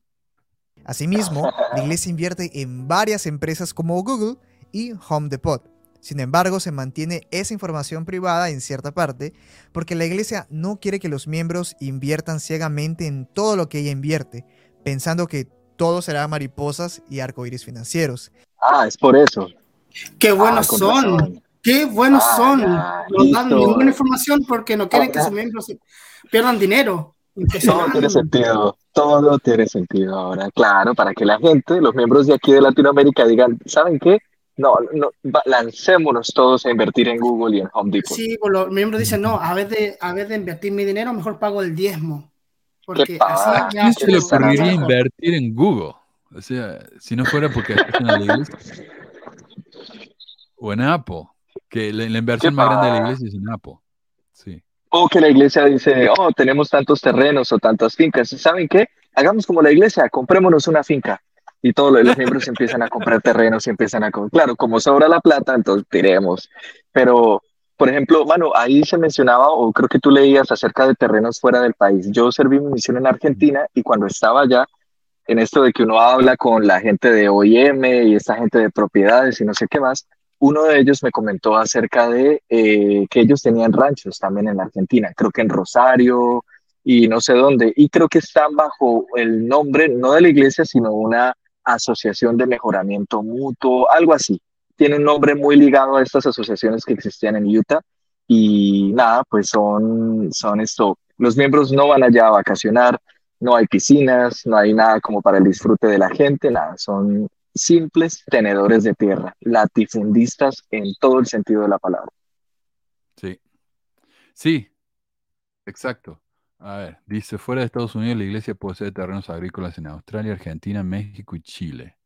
Para todos los países ocupa un holding con un nombre similar al de la matriz norteamericana. En el caso local se trata de Agroreservas de Chile, sociedad que se constituyó en 2011, según se registra en el Conservador de Bienes Raíces de Santiago y que tiene como representante y gerente general a J. Murray Payne. Así que ahí está. Sí, él, ¿cómo se llama? Eh, agroreservas. Esa es la empresa. Eh, pero mira, el comentario que nos deja acá Epiphany me parece muy interesante porque dice, invertían nuestra plata y no nos daban nada a nosotros. Porque bueno, si, comparamos el dinero de la iglesia con, la parábola de los talentos, ¿qué hizo el, señor este, el, jefe? Él les dio dinero y dijo, tomen, hagan algo con este dinero, cuando yo regrese, cuando él regresa, le dan todo. Cuando él regresa, le dan el dinero que el tipo escondió en, el, piso, en la tierra, y el otro le da el dinero que ganó invirtiendo. Todo va al Señor. Entonces, de la misma manera, como dice Epiphany, si yo le doy el diezmo a la iglesia y ellos invierten mi dinero, deberían darme la ganancia. Eso es lo que dice la parábola de, de los talentos. Pero no, que se caigan los miembros, a ellos no nos dan nada. Suerte que nos dan una capilla, ¿no? Que a veces el aire acondicionado funciona. Eh, y, lo chistoso es que uno cuando es miembro dice, hoy nuestras capillas son hermosas, son grandes, espaciosas, son lindas. Y es lo único que nos dan. Porque ni siquiera nos ayudan en, en nada más. Sí. Sí. Bueno, Julio dice, Además, el de más fe dijo que la iglesia paga impuestos y sabemos de la creación de esos ficticios patéticos. Sí, no, no pagan impuestos con lo que tienen en la EPA. Pagan impuestos de otras cosas, pero no, no de eso. Em, a ver, ¿dónde estamos? Pero sí, este, este segmento fue muy interesante. él, dice que la razón, ¿no? Como, como bien comentaron ustedes, de que la iglesia esconde todas sus inversiones, es para que los miembros no vayan e inviertan en lo mismo. Pero ahora saben. Ahora ya todos saben y, que yo sepa, nadie se ha fundido porque invirtieron lo mismo que la iglesia. ¿Tanto porque nadie tiene plata, pues, mano, nadie tiene plata. Para invertir eso. Exacto. O sea, creo que en una ocasión mencionaste que la iglesia comenzó el fondo que era administrado por la EPA 30 años atrás, como con 7 mil millones de dólares de aquella época, ¿no? Y es que como, como dice Carlos, a nadie le sobran 7 mil millones. Sí, a nadie le están llegando dineros todo el tiempo, todos los meses, todas las semanas, de todas partes del mundo para poder utilizarlo a discreción y sin ningún control. Es a ellos los que pueden hacer. Lo que el tipo dice es una excusa, la verdad. Qué cosa tan débil, la verdad. Ah, débil, débil. Pero, pero la realidad es que hay otras razones por las que no quieren que la gente sepa. Como, como yo dijimos la semana pasada, lo mismo líderes lo dijeron, es para que los miembros no dejen de pagar el diezmo. Parece que, parece que la noticia de las inversiones y de, los, y de los impuestos que no pagaron parece que le pegó fuerte a la iglesia. Porque si no fuera así, no harían tanto show con respecto al tema. Y tienen a todos, a todos sus minions ahí haciendo videitos y haciendo reportajes. Sí, es, importante eso. Entonces, pegó fuerte dentro de la iglesia esto. Sí. Y los líderes no han dicho nada todavía. Tienen a eh, todos estos chicos haciendo videos y escribiendo artículos, copiando artículos que, de cosas que ni siquiera comprenden, o sea. Pero ¿sabes lo bueno de este chico? Es que él es un influencer. Y ahí dicen la camisa, influencer. Así que... con eso ya... Hay que creerle. Ah, bueno. Bueno, eso es otra cosa, ¿no? Entonces, listo. Uno, el chico es influencer. Y dos, la iglesia oculta la información para que no corramos todos en patota a invertir en donde la iglesia invierte. Listo, ya está. Eh, número uno, Paris Hilton. Número dos, el Babeste. Sí. Eh, Por alguna razón, la iglesia no tiene ningún problema ni ninguna vergüenza al admitir que invierten en las mayores empresas de armas de guerra del mundo. Pero en cuanto se supo que las empresas fantasma que usaron para esconder sus acciones con EPA incluían algunas inversiones menos limpias, digamos, que Google, la iglesia las largó enseguida. Antes del 2019, según el reporte este del Windows Might, la iglesia muy probablemente invirtió en empresas como Molson Coors, que hace cerveza, Brown Forman, son los dueños de Jack Daniels, perdón, Constellation Brands, dueño de Corona y Modelo, JM Smuckers, productores de café Butelo, Dunkin' Donuts y del café Folgers, Starbucks, Monster, Pepsi, Philip Morris, y definitivamente invirtió en Netflix, el proveedor de películas para mayores de 18 años más grande del mundo incluyendo un par de películas antimormonas. Y no estoy diciendo que sean pornográficas, pero son para mayores de 18 años. Y acá en Estados Unidos, la iglesia tiene una regla para los miembros, que si una película es para mayores de, 18, eh, no se puede ver. De hecho, de hecho, si una película es para mayores de 13, ya no deberían verla. Y Netflix está lleno de películas completamente inapropiadas para mormones, pero ellos invierten ahí, no tienen ningún problema en admitirlo. Además que el, el mall, o el mel, como le dice este, de la iglesia tiene café, restaurantes que venden alcohol y todos los negocios que venden eh, Coca-Cola. Así que, no sé. ah, y acá tengo el, creo que, oh, en el PowerPoint en el gráfico de, de, las empresas, pero está bien. A ver, y esta parte es tan extraña. Esta es la parte más extraña de todo el video, me parece a mí. Dicho esto, si bien la mayoría de las personas estarían de acuerdo en que tener fondos de reserva tiene sentido y es importante, algunas personas sienten que el fondo de reserva de la iglesia es exorbitante. Algunos sienten que la iglesia debería estar haciendo más bien en el mundo con esos fondos, en lugar de guardarlos para necesidades futuras. Otros ven el éxito financiero relativo. Ahí está. Y, dejé un poquito de la parte que sigue, porque él se hace esas preguntas y son muy buenas preguntas. ¿Por qué la iglesia invierte tanto? Yo entiendo tener dinero, pero eso ya es excesivo. Es excesivo. Y dice él, ¿por qué entonces invertimos tanto? ¿Y por qué no ayudamos más? Y en lugar de responder la pregunta, pasa lo que sigue. lo ignoran completamente. ¿Para qué dijo eso? O sea, es tu video. No tenés que agregarlo si no quieres, pero bueno. Yo creo, yo creo, Manu, que está, está haciendo eco de, de, pues, de lo que está ocurriendo al interior, pues, de la feligresía, ¿no? O bueno, al menos de aquellos que están un poquito más informados, ¿verdad? Eh, y, eh, o sea, hace eco como, como de, de, esas preguntas, ¿no? Que, que alguien en sus cinco sentidos se haría, la verdad. Claro. Es rarísimo eso, no sé. No, eh, no sé si alguien más tiene algún comentario sobre esto. Para mí, esto me, me vuelve la cabeza a mí. Pero de nuevo, está repitiendo lo que dice el video en inglés, nada más. Eh, yo, yo, me pregunto si este chico siquiera sabe lo que está diciendo. Otros ven el éxito financiero relativamente reciente de la iglesia como algo que promueve la fe. Ellos están agradecidos de que la iglesia tenga seguridad financiera y aplauden a los líderes por ser administradores y financieros sabios. Pero, eh. pero un miembro, ¿qué le sirve que la iglesia tenga un piso financiero si no llega nada a mí? Sí. O sea, ¿para quién? Ni siquiera para mí me sirve, entonces a mí, como miembro, no me, no me importaría que fuera una iglesia pobre. Las iglesias católicas son pobres, las que se ven en las ciudades, pero la gente igual va. Entonces no, no tengo que tener una iglesia pomposa para poder ir. Y menos me importa que tenga un piso financiero para, para qué. Si ni siquiera recibo ni cinco pesos de lo que gane. Nada de eso les pertenece. Pero como hablábamos, ¿no? Ellos quieren, o uno quiere sentirse que pertenece a algo más grande, ¿no? Sí, pero también, ok, no me dé dinero, no me pague el sueldo, está bien, por simplemente por ser miembro, está bien, yo entiendo eso.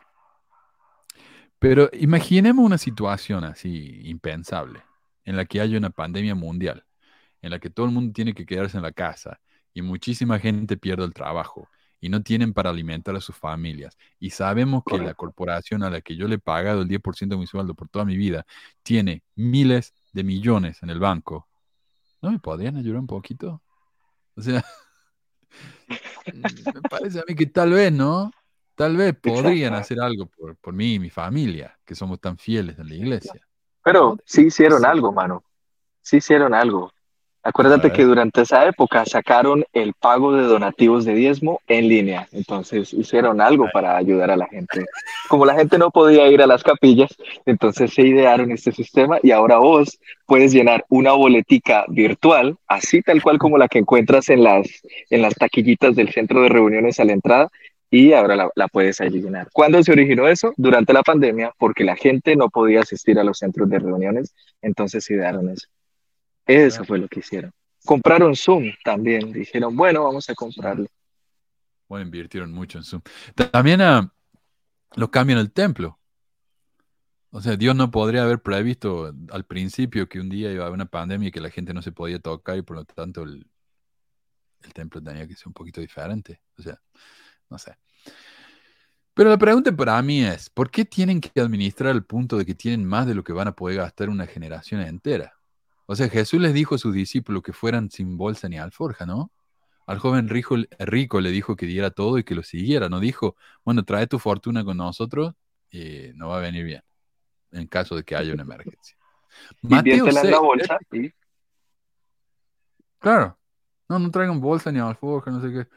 Pero, ah, Manuel, ¿vos te acuerdas del video de ese líder que pedía a los obispos dejaran de ayudar a los miembros y los que... que y vos querés que la iglesia... Para la vela. Para la en Venezuela. Qué increíble. La gente de Venezuela encima que está muriendo de hambre. Y él, no, no, estamos, ya ayudamos mucho. Eh, pero mira lo que dice Mateo 6. Dice, mira las aves del cielo que no siembran ni, ni ciegan, ciegan, ni recogen en graneros, y, y vuestro Padre Celestial las alimenta. ¿No valéis vosotros mucho más que ellas? No os afanéis, pues diciendo, ¿qué comeremos o qué beberemos o qué vestiremos? Porque los gentiles buscan todas esas cosas, pero vuestro Padre Celestial sabe que tenéis necesidad de esas cosas. Mas buscad primeramente el reino de Dios y su justicia, y todas esas cosas os serán añadidas. Entonces, ¿qué dice la escritura? Si nosotros andamos buscando demasiado el dinero para el futuro, como dice acá, eh, ¿qué comeremos? ¿O qué beberemos? ¿O qué vestiremos? Dice, los gentiles piensan así, no los verdaderos seguidores de Cristo. Los verdaderos seguidores de Cristo confían en que si tienen necesidad, un día Él les va a dar lo que necesitan. Tal cual. Mira lo que dice Manuel, Manu. Lo que dice Leo, Manu dice, pero es de la Biblia, Manuel. Enseñanza para otra dispensación. Claro. Claro.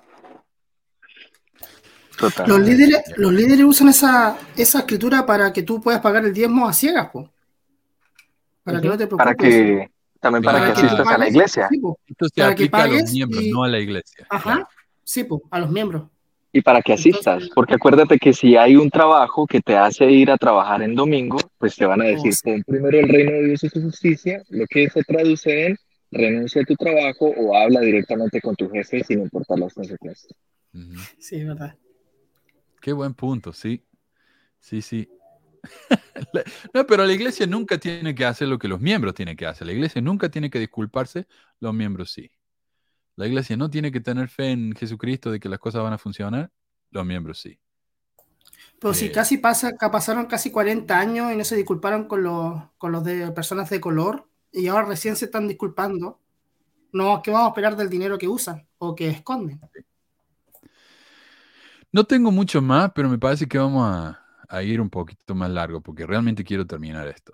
Me parece muy interesante. En cuanto a mí, al igual que J. Ruben Clark, reconozco que los líderes no son infalibles en la toma de decisiones financieras, pero como miembro queriente de la iglesia les doy el beneficio de la duda. Antes de continuar, Simplemente quiero resaltar el tema este de que él no es el que piensa esto, porque mira, este es el video en inglés. As for me, like J. Reuben Clark, I acknowledge that leaders are not infallible in their financial decision making, but as a believing member of the church, I do give them the benefit of the doubt. Dijo exactamente lo mismo. Igual. Dijo exactamente, y esa es su opinión. Es increíble. Para mí. Para mí. Pero, Pero si una consulta, si los líderes son infalibles y ellos hablan con Dios, entonces, ¿quién, entonces, ¿quién confiamos? Dios sabe que son infalibles, podría corregirlos un poco. Pero, wow. Pero, ¿sabes lo que es esto? Es darse por vencido. Es decir, bueno, mira, yo no sé. los líderes cometen errores, yo no sé cuándo cometen errores. Tal vez ahora cometieron un error, pero yo agradezco que lo hicieron porque esto nos beneficia a todos. Pero yo les doy el beneficio de las dudas, por las dudas, porque yo creo que ellos son profetas. Él se está dando por vencido, porque lo que está admitiendo es que si uno no cree que ellos son profetas, no puede darle el beneficio de la duda. Eso solamente funciona para que ya está convencido. Actuaron como hombres, no como profetas. Y esa es la, esa es la como se sacan el, los problemas así. No, es muy triste todo esto. Mira, para, para continuar, quiero mostrarles, antes de mostrar el final del video, quiero mostrarles una entrevista que hizo el presidente Hinckley allá en el 2002 con la televisión alemana cuando vinieron a entrevistarlo por, por lo de las Olimpiadas de invierno acá en Utah.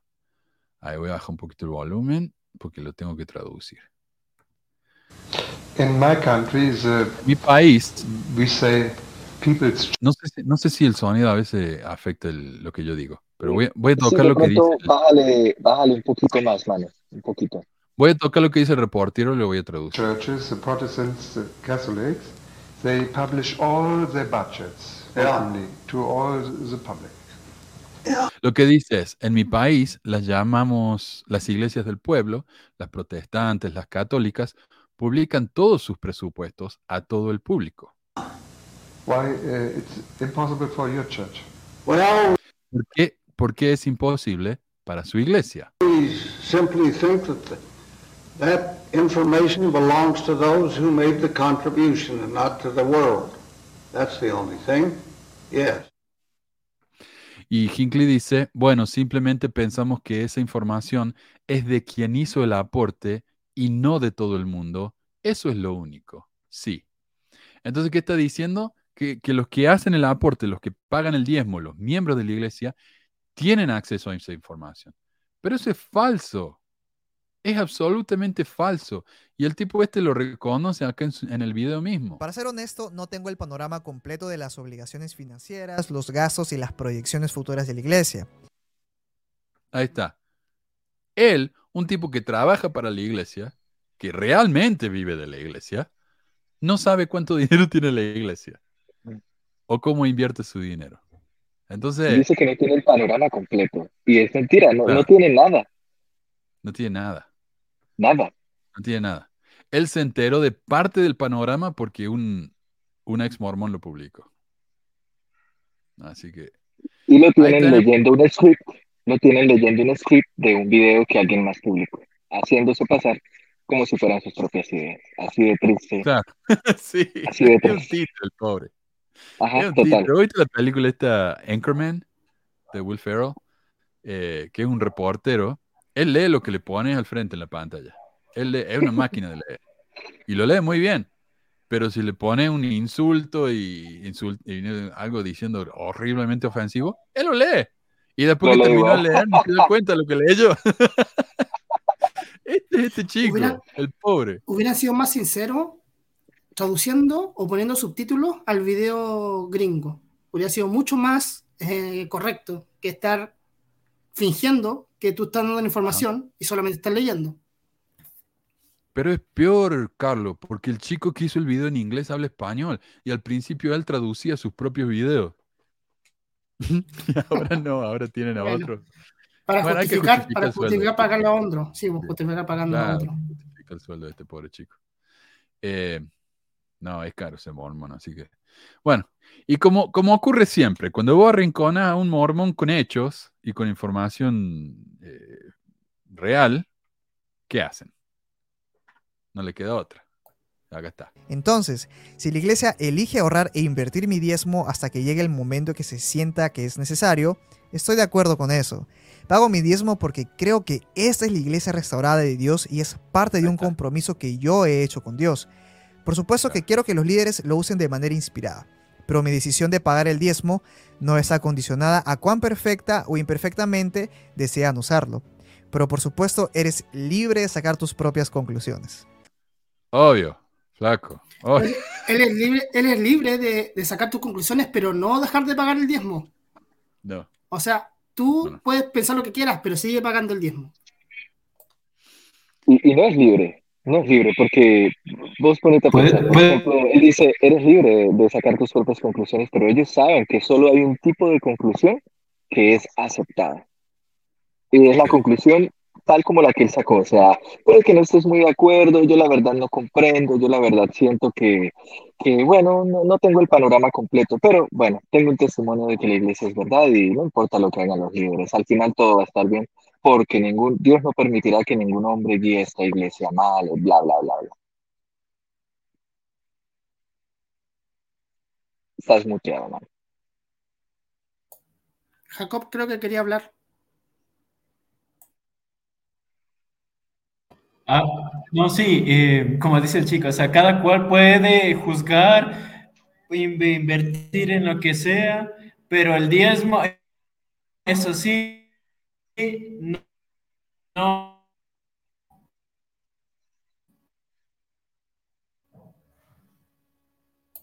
Mano está silenciado. Caramba, qué problema que tenemos hoy. Eh, lo siento, Jacob, eh, pero yo entendí lo que quisiste decir. O sea, claro, por más que los líderes hagan esas inversiones de manera inapropiada, yo lo hago porque es un mandamiento.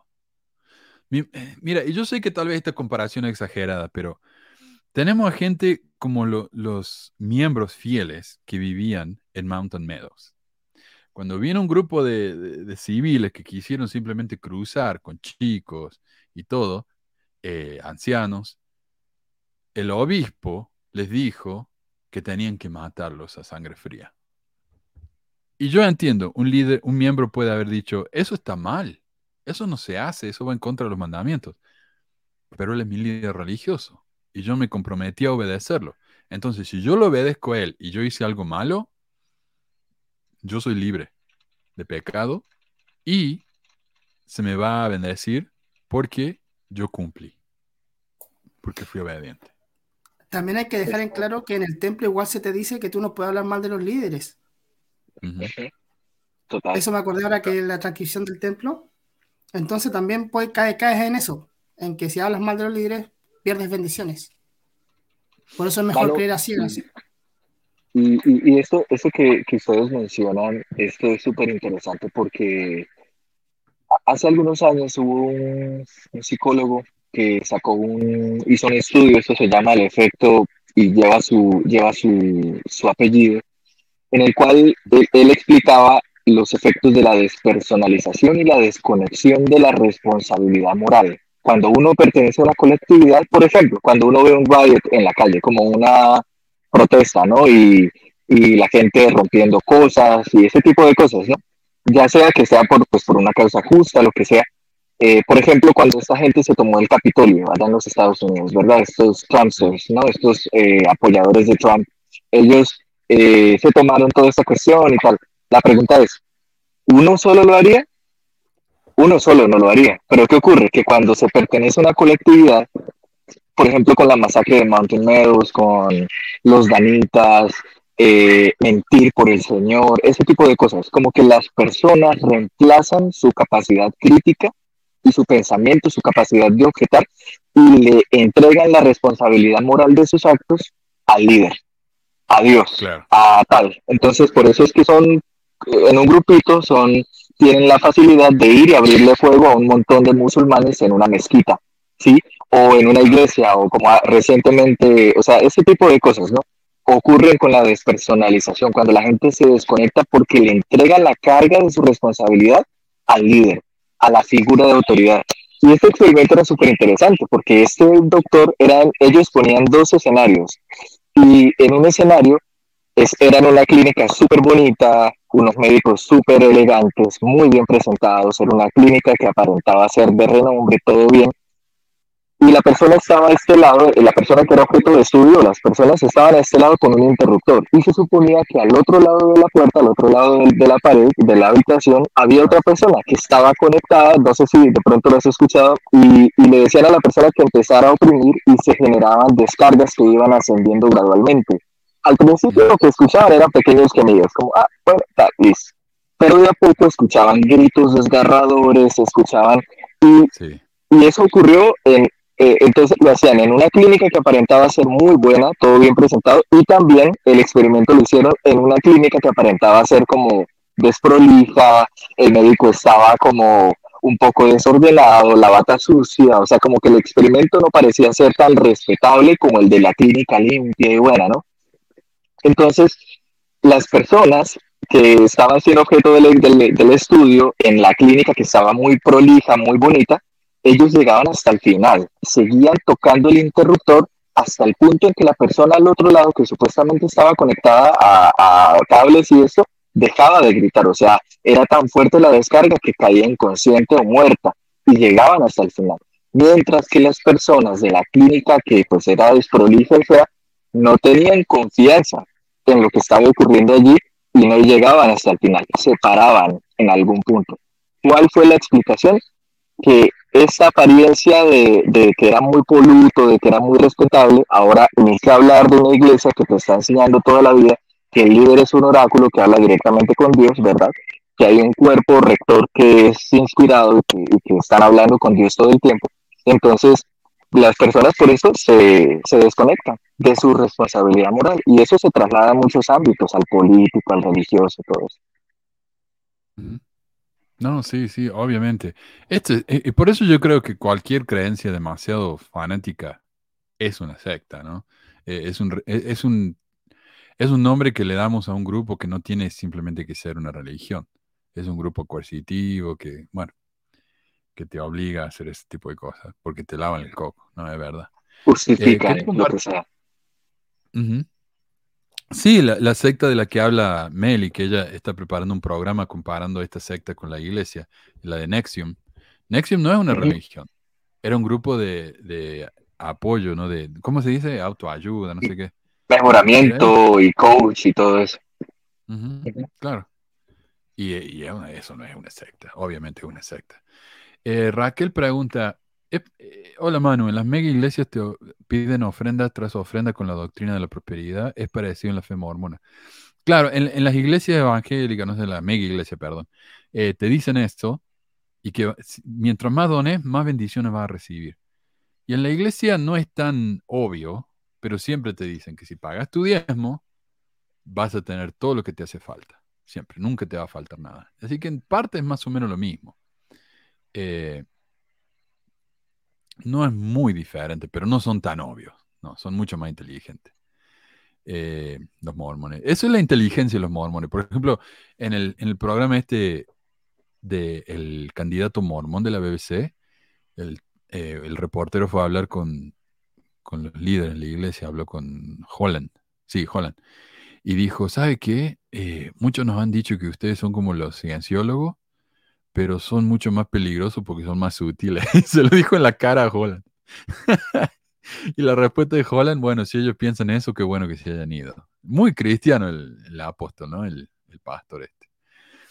Hace poco se fue a la, quiebra el banco de Silicon Valley y EPA era el 38, el, no sé cómo se dice ese número ordinal, pero el 38 máximo inversor en ese banco. Quizás se perdieron millones de dólares de diezmos invertidos. Sí, sí, sí, el diezmo de la gente a la nada. Así que bueno, eso es todo lo que tenía yo para, para hoy. Lástima que tuvimos problemas acá con, la transmisión de José, eh, Jacob, perdón. Ojalá en la próxima te funcione mejor, eh, Jacob. Y, pero gracias a todos, gracias a Carlos, gracias a Anderson y gracias a todos los que han compartido sus mensajes. Gracias, por supuesto, a Hugo. Y ya me acordé, Hugo. Sos un sacerdote de Neor. Ahí está. y también eh, Ricky, Ricky, Ricky. Muchísimas gracias, Ángela y a Irina. Y gracias a ustedes. ¿eh? Les mando un abrazo grande y nos estamos viendo la semana que viene. Muchas gracias. Chao, nos vemos. Chao. Adiós. Ya,